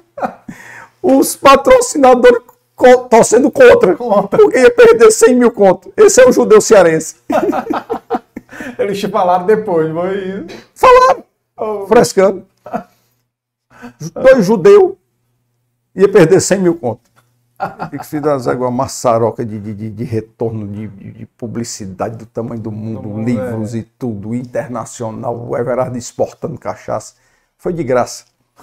Tá certo? Eu devia ter apostado mais, mais caro. Eu ter dobrado, dobrado a aposta. Devia ter dobrado a aposta. É. Mas bem, quando foi em 2007, porque eu tinha, eu- eu- eu- o meu médico era o Roberto Bruno, traumatologista, que é muita pancada, né? C6, C7, L2, cavícula, tanta. E, e um esporte que judeia muito, porque o esporte sentado, ele judeia Machuca, muito com, com, com a sua. É o pior tipo de esporte que tem, é o sentado, porque você não tem como se proteger, É. você não tem como. Você trabalha bem o, o seu abdômen, é bem rígido aqui, mas tem hora que você dá meio que uma relaxada e, enfim, é- é- é- não é boa coisa. né? Não é boa coisa. A Roberto Bruno dizia assim, cara, tá na hora de tu se aposentar, porque tu tem certeza que tu não tem dor? Tem, tem um dor não. Ele disse, mas esses teus exames aqui estão terríveis. Tu, tu é para estar com dor. Eu disse, pois eu estou sem dor. Porque eu era muito bem preparado fisicamente.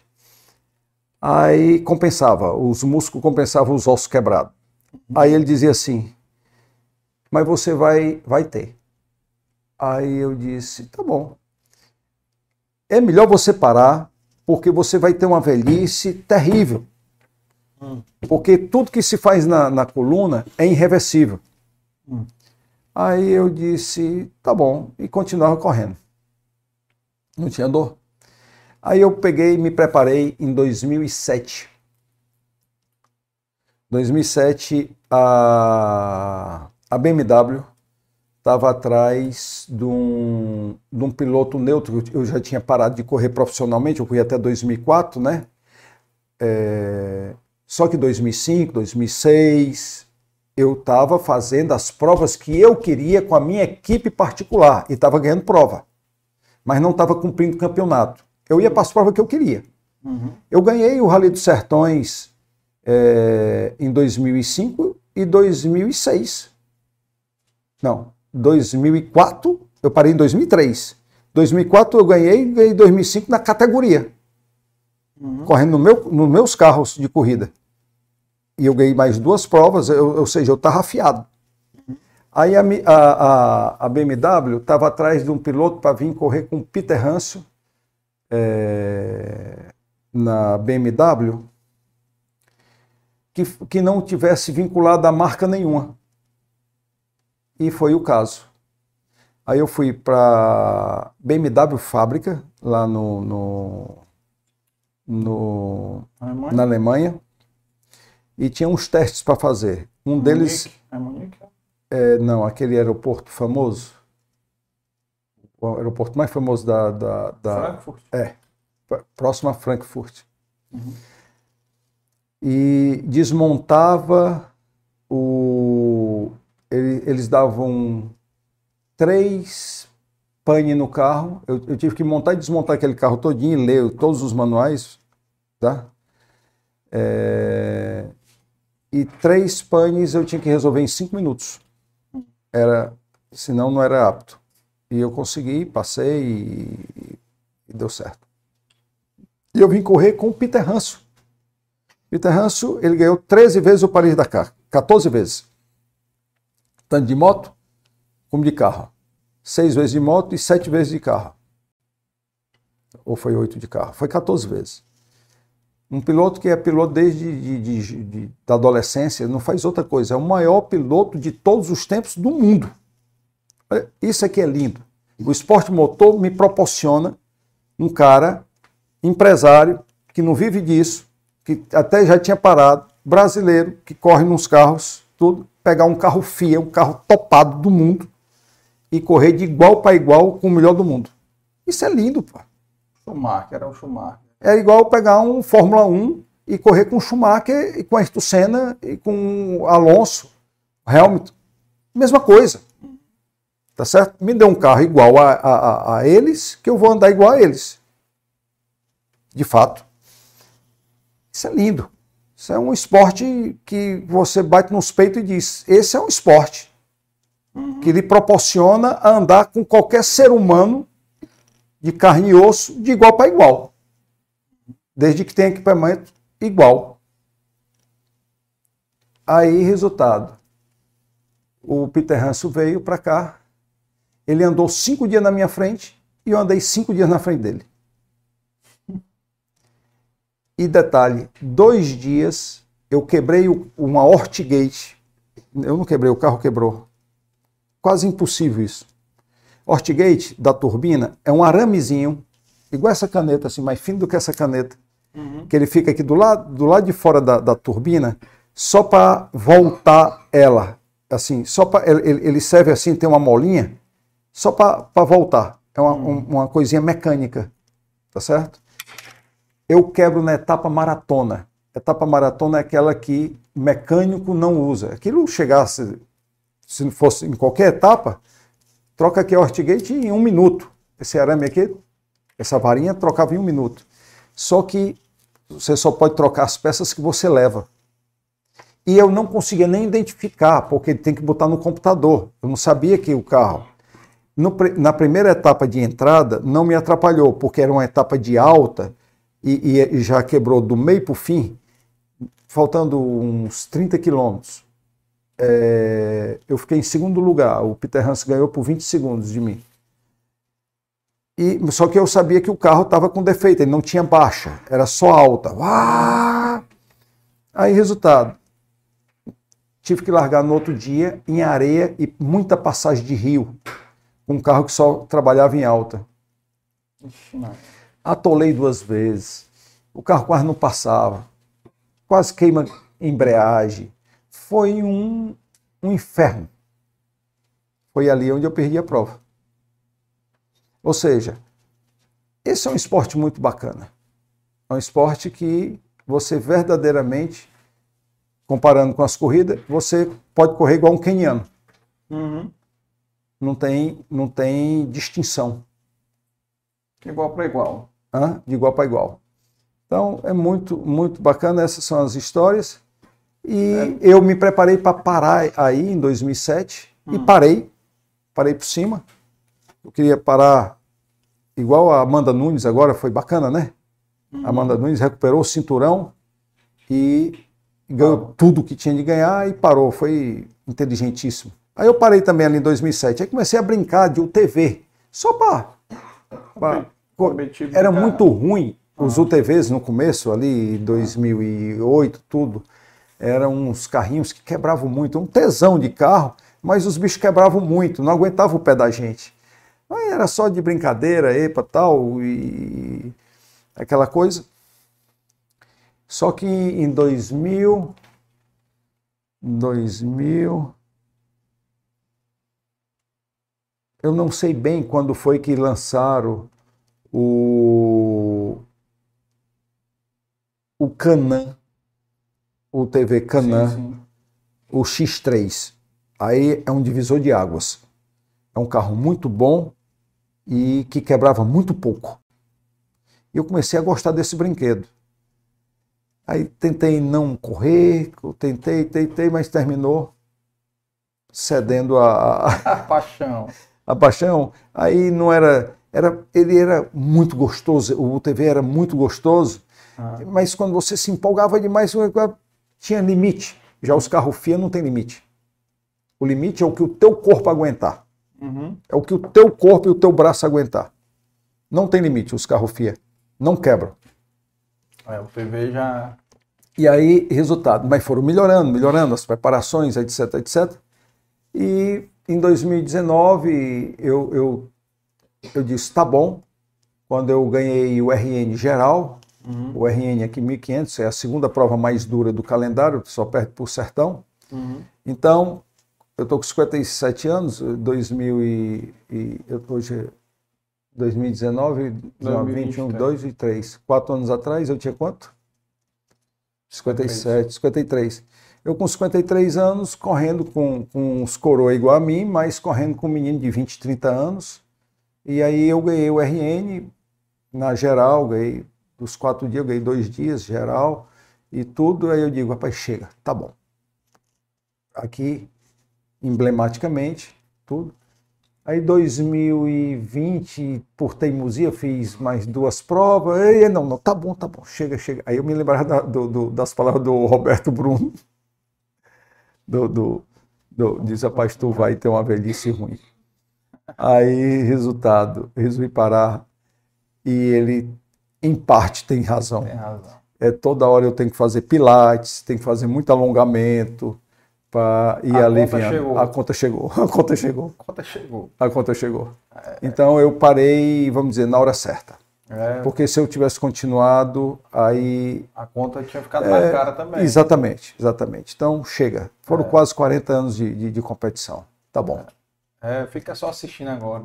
Aí, aí eu tenho agora um sobrinho Ah. que é vocacionado, é filho da Tereza, é o George. Ah. Esse menino é fantástico. Já foi para o primeiro Rally dos Sertões dele. é, ele corria de quadriciclo, fez três provas de quadriciclo, sempre bateu na trave no- no- nos quadriciclos e foi de UTV e ganhou na categoria dele. Esse menino é muito bom. Então ele vai ser meu sucessor.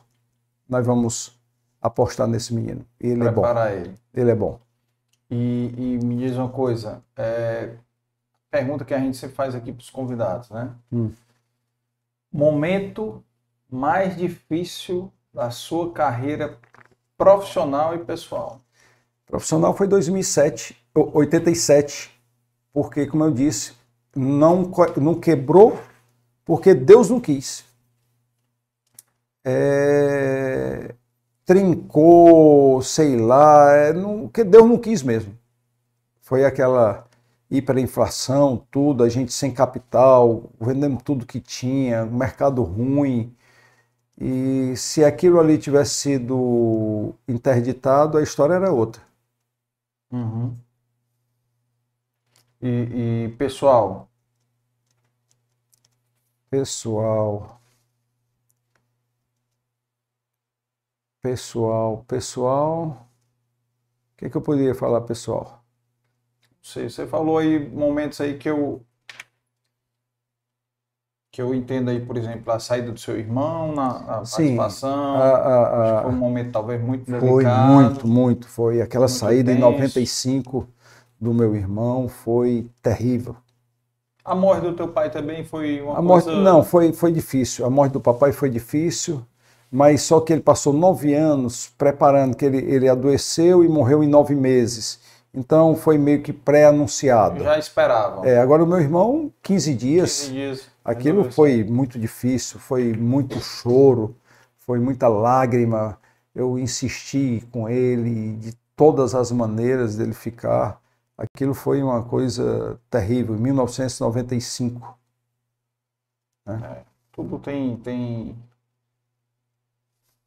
é, é porque mu- muita gente talvez o pessoal mais novo ainda tem a visão do empresário que as coisas meio que caíram de mão beijada né Não existe isso. pois é Não existe a isso. juventude tem que saber Isso disso é através do, dos exemplos do, das pessoas aqui compartilhando as histórias né e, e você falando a sua história toda aí a gente vê é, que nada nunca né, foi fácil, né? O começo aí, você falando aí, Tudo é luta, luta, luta, Luta, luta, perseverança. Quando, quando né? você, você- quando você tem um resultado, como foi o Topville, como foi o Shop Eusébio, como foi o Ponto da Moda, como foi as vitórias de- de- das corridas, mas por trás tem muito sangue, suor e lágrima. É. E outra coisa, são nas derrotas que você mais aprende. Uhum. Tem uma frase de Nelson Mandela que é fantástica. Nelson Mandela diz que ele nunca perde. Ou ele ganha, ou ele aprende. É verdade. Então, são nas derrotas que a gente aprende. A vitória ela é muito perigosa, porque o teu adversário sabe que perdeu e ele vai saber o porquê que perdeu e ele vai melhorar. Então, quando você está na vitória, você tem que estar alerta, porque todo mundo sabe que tu vai até aqui. e o cara sabe que se ele for até aqui, ele perde até aqui, ele empata. Ele vai fazer isso aqui contigo. Então tu, tu tem que elevar, subir a régua. Toda hora você tem que estar subindo a régua. Isso é nos negócios, isso é na, no, no- no esporte. É. E na vida pessoal, que você tenha paz. É, o maior, maior valor de um ser humano, por incrível que pareça, não é a saúde, é a paz. Tu me lembrou agora, sabe quem? Sim, Mike Tyson. é, Sabe o que que Mike Tyson fala? sim, Sabe qual foi a melhor época da vida dele? sim. Os três anos e meio que ele passou preso. Sabe por quê? Por Porque ele tinha paz. Olha aí. Eu vou lhe explicar por que, que a paz é um valor mil vezes maior do que a saúde. Todo mundo é, erroneamente diz o seguinte: E que dinheiro? Porque ele ganhava 30 milhões de dólares. Claro, claro, claro. Rapaz, dinheiro é um detalhe. O dinheiro, você tem que ter o suficiente. Ele dizia que não tinha paz com o dinheiro. Não, o dinheiro, se ele, se você tiver mais que o suficiente, ele só vai te atrapalhar. Ah. Tá certo? Você é um pobre rico sem paz. Então, você tem que ter o suficiente. Tem pessoas que ganham um salário mínimo e para ele é o suficiente. Ele é uma pessoa muito rica e com paz. Uhum. E tem pessoas que ganham milhões por mês ou bilhões e uma pessoa atordoada com tanta coisa, porque a barriga é uma só. A, a boca é uma só de beber, de comer, de tudo. Então, para que isso? Tá certo? Uhum.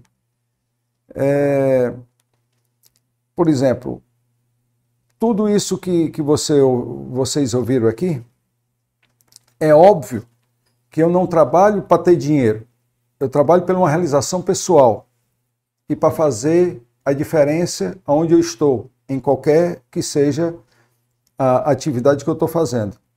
Uhum. É transformar um Itaitinga daquela no que a gente transformou, um Eusébio daquele no que a gente transformou, o Juazeiro do Norte no que a gente transformou. E essas vidas são mais de 2 mil empregos é, é, que nós geramos, são famílias que, que estão nesse, nesse nosso guarda-chuva, tá certo? Então, é o prazer e, e, e não é por dinheiro, porque falar em dinheiro, como você citou aqui, o Deusmar, que tem de, carteira tantas lojas, é, nós também temos um, um- um- um razoável e eu digo que a gente tem o suficiente. A gente faz pelo um bem social, pelo o prazer de empreender, é a realização do, do- do- da coisa. É, emprego, renda, impostos e essa coisa. Que massa, que massa. Então, a, a paz, ela, ela é. Eu, eu lhe provo que ela é mais importante do que a saúde mil vezes pelo seguinte: se você tiver com saúde e sem paz, você enlouquece. E você vai, mais cedo ou mais tarde, perder a saúde. Porque a saúde não é física, mental também. É mental. E o mundo está muito louco. Tá. O, o- o- aquilo que eu te falei, e se você tiver uma doença terminal, um câncer, mas se você tiver uma espiritualidade, que sabe que essa vida é uma vida passageira, e tiver uma fé, que você vai passar dessa aqui para outra, e que apenas aqui é uma passagem curta, você está em paz. E você morre rindo, achando graça. Uhum. É exemplo de Jesus. Marcou isso. Perdoa, eles não sabem o que fazem. Então, está em paz. Perdoa, está tudo, tá tudo em paz. Então, é, o ter é os ter o suficiente. As pessoas que vão atrás de dinheiro, só dinheiro, ter, ter, estão perdidas, estão mortas. E, e tem, uma, tem uma coisa muito bacana. é, como, como eu posso te falar? Me, me perdi aqui na- na- no meu raciocínio.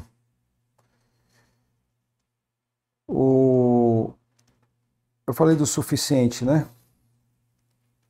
É, eu- eu- ter, né? Falando do ter, né? E do, da paz. É, da, da, da paz. Então, que empresários não se percam na, na ambição e que E só querer ter. É, e, e se você for um, um- um pobre rico, tá lascado, não, não, não- vai para nada. Ah, o que eu, vou Ah. terminar com essa frase. Por que, que o mundo está da maneira que está?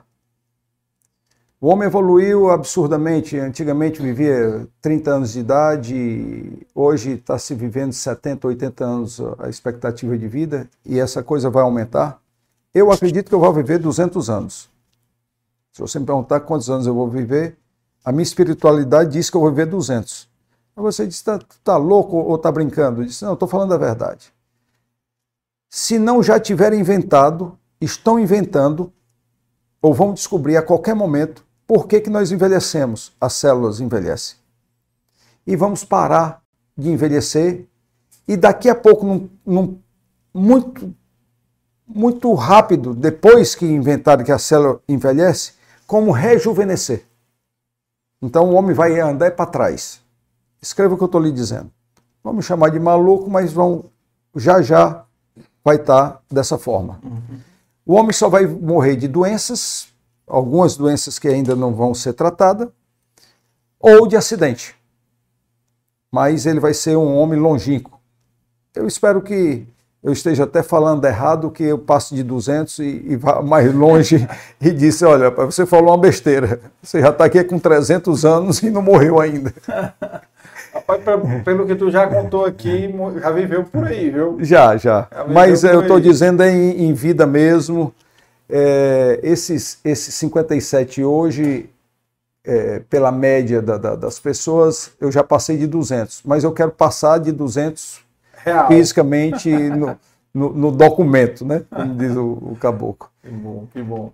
Rapaz, agradecer demais a tua presença, que história, viu? E para quem achava que, não, rapaz, acho que vamos compactar em duas horas, três horas e meia já.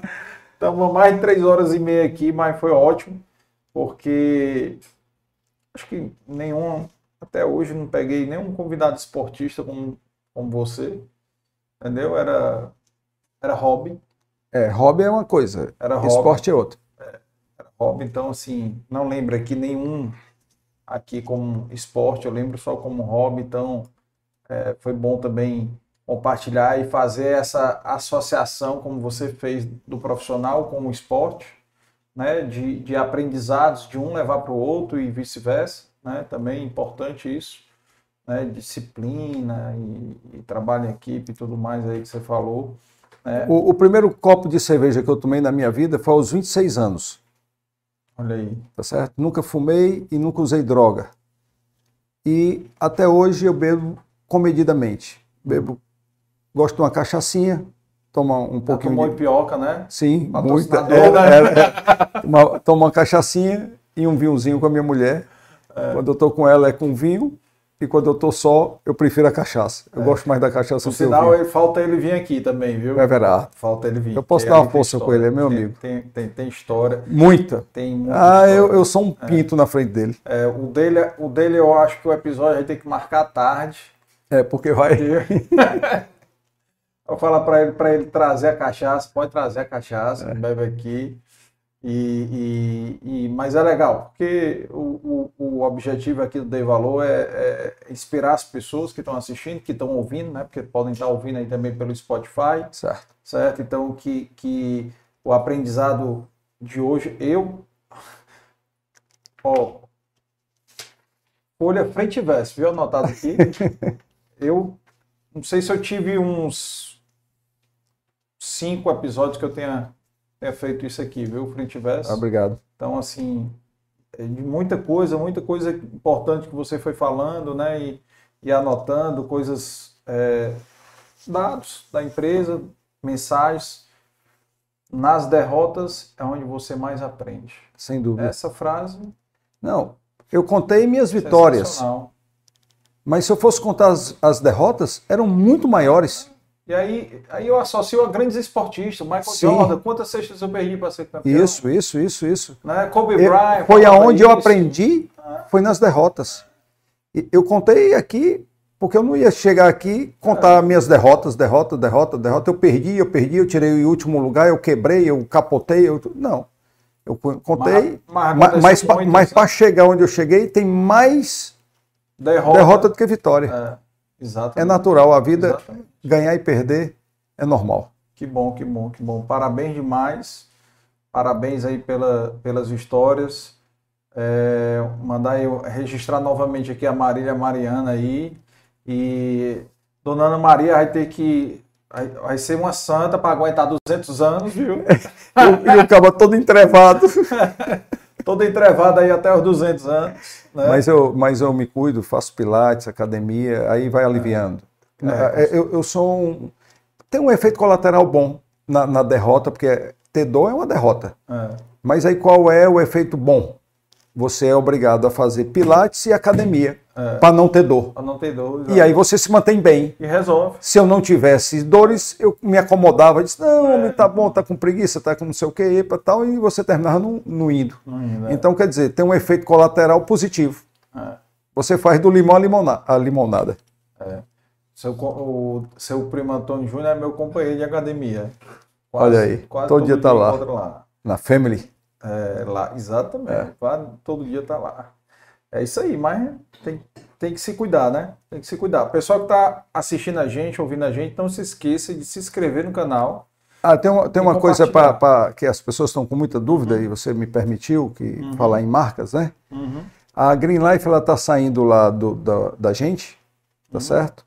E já está com contrato assinado a Smart, Smart é, Fit Fit, para É. ficar no lugar. para ficar no lugar. Que Então, é a, a nós- sede dela lá na, na- no Shopping Eusébio, né? no, no Shopping Eusébio, a, a Green Life está saindo e está entrando a Smart, tá certo? Que com o Rômulo e o Geraldinho Rola é um- uma, uma boa troca. Então, é, é só para uma orientação que as pessoas estão confusas, mas isso aí já prego batido e ponta virada. Show, ótimo, ótimo. Não vai, fal- não vai faltar local para malhar lá. E vamos, e vamos encerrar da seguinte forma: você só é campeão, você só é rico de verdade se você tiver valores que o dinheiro não compre. Essa é um mantra da nossa empresa. É o que eu aprendi com meus pais e o que eu repasso para a terceira geração, e eles têm isso como um mantra. E assim você consegue fazer uma sociedade melhor. Cara, coincidentemente, hoje eu postei um story exatamente sobre isso, sobre não abrir mão dos valores. É. Né? Então é importante isso aí. Muito bacana, muito bacana. Ah, Pessoal, eu, eu ia falar, eu não coisa. Por que, que a sociedade está doente mentalmente? Porque é o oposto. Você, para ser feliz, você tem que se interiorizar. Você tem que ser o Carlos Ernesto. Uhum. E todo mundo tem que ser o eu. Você tem que olhar para dentro. E as pessoas estão cada vez olhando mais para fora. É se exibindo em Instagram, em Facebook. É, vivendo a vida dos outros vivendo Instagram. E, e- e- e- hum, não faz sentido você estar vendo fofoca, isso e aquilo, a vida alheia, e falando e comentando e, e se exibindo. Eu pergunto às minhas filhas, eu disse, o que é que faz uma pessoa fazer isso? Ah, pai, mas a vida de hoje é assim. Esse é o novo mundo. Eu digo, tá ruim, cada vez vai ficar pior. Porque ao invés de se interiorizar, tá o tempo todo se expondo. Você não ganha nada se expondo. E, e mostrando algo que muitas vezes não é real. É 99%. É. Ah, Por aí. 99%. É. E É ainda mostrar pior, mentindo para si próprio, É. que é a pior mentira. É. A pior mentira é quando você mente para si próprio. Entende, É pior do que mentir para os outros. entende demais. Porque você está dizendo uma coisa que você não é. No Instagram eu acho que é só o que tem. É, agradecer aqui os nossos patrocinadores, Dei Valor Flix, não esqueçam, deivalorflix.com.br, façam a, sua, a assinatura de vocês, lá no Dei Valor Flix. Depois, inclusive, nossos convidados têm direito aqui para oferecer para os colaboradores, certo? Durante 30 dias grátis para todos os seus funcionários ter acesso à plataforma. Então, depois a gente trata aí o seu RH, falar aí com a, com a, com a- com a- falar com a Raíssa ou, ou então com a Marília aí, quem manda, depois a gente acerta isso daí. E agradecer a BSPA, doutor Beto, né, nosso apoiador, patrocinador aqui já há um ano aqui, praticamente desde o começo.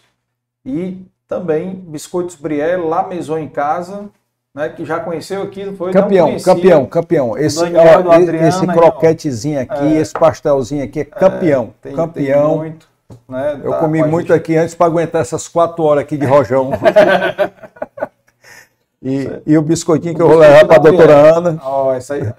Doutora Ana, a senhora vai já receber seu biscoitinho. Quatro horas, né? Fora. Até comer um e, uma, aqui. e uma caneca nossa, né? Caneca do Dei Valor, essa daqui. Marcar de lhe visitar lá no escritório lá. Aí, uma canecazinha do Dei Valor. E Dei valor. Tem, um- Dei valor. tem umas frasezinhas aí, viu? Tem uma frase. Olha aí essa frase aí. Deixa eu... Dei valor, é podcast. Aí. Quando se navega sem destino, nenhum vento é favorável. É perfeitamente. Olha aí. Parece que foi feito por, por um esportista aí, olha aí, ó. Ainda tinha navega. Navega. Aí, ó. Porra boa. E agradecer aqui a Inove, nossa agência também, a Insight, a Marca, a W7 Design, nossos apoiadores digitais, nossos apoiadores sociais aí, que são o microfone. E até a próxima, pessoal. Um abraço. Tchau, tchau. Pessoal, conheça um pouco agora do nosso time do Dei Valor Flix. Olá pessoal, me chamo André Carneiro, sou psicólogo especialista em relacionamentos. Estou aqui hoje no Dei Valor Flix para falar para vocês sobre mais um tema. Eu sou Eduardo Cidrim e hoje eu quero falar com vocês sobre motivação. Motivação é uma energia que aciona. Sou Marina Studart, sou dentista e atuo na área da odontologia há 15 anos. E hoje eu vim conversar um pouquinho com vocês para te fazer uma Todos muito bem-vindos ao Dei Valor Fix. Me chamo Gabriel Lustosa, sou economista e consultor. E hoje vamos falar sobre finanças. Especificamente, vamos falar sobre pessoas físicas versus pessoas jurídicas. Esse tema acaba sendo muito Considera um cartão de crédito um vilão ou um aliado? Eu considero ele um meio de pagamento. Se você souber usar bem, ele pode ser um aliado. Mas se você não souber usar, ele pode ser o maior vilão das suas finanças pessoais. Aqui é o Alisson Soares, sou consultor empresarial há 17 anos e nesses 17 anos a gente vem ajudando empresários, empreendedores, executivos a ter mais vendas, lucro, caixa. Meu nome é Vitor Cipião, sou cofundador da Insight e hoje eu vou falar um pouquinho sobre funil de vendas. Um funil simples, a gente pode dividir ele em basicamente três partes: o topo, o meio e o fundo do funil. Bem-vindo, meu nome é Leonardo Araújo, eu sou cofundador da Insight e eu tô aqui hoje para falar os três motivos para você investir em anúncios online. O primeiro motivo é a segmentação. Sou Adília de Figueiredo, autora do Intensivo de Gestão. Estou aqui hoje no Dei Valor Flix para ensinar para você sobre gestão de estoque. Eu vou falar de forma breve porque estoque, dependendo do produto, do perfil da mercadoria, Sou André Peixoto, sou advogado especialista em direito digital e proteção de dados há 18 anos. E hoje aqui no Dei Valor Flix a gente vai falar sobre a Lei Geral de Proteção de Dados e como ela pode ajudar o teu negócio a ficar mais moderno e eficiente.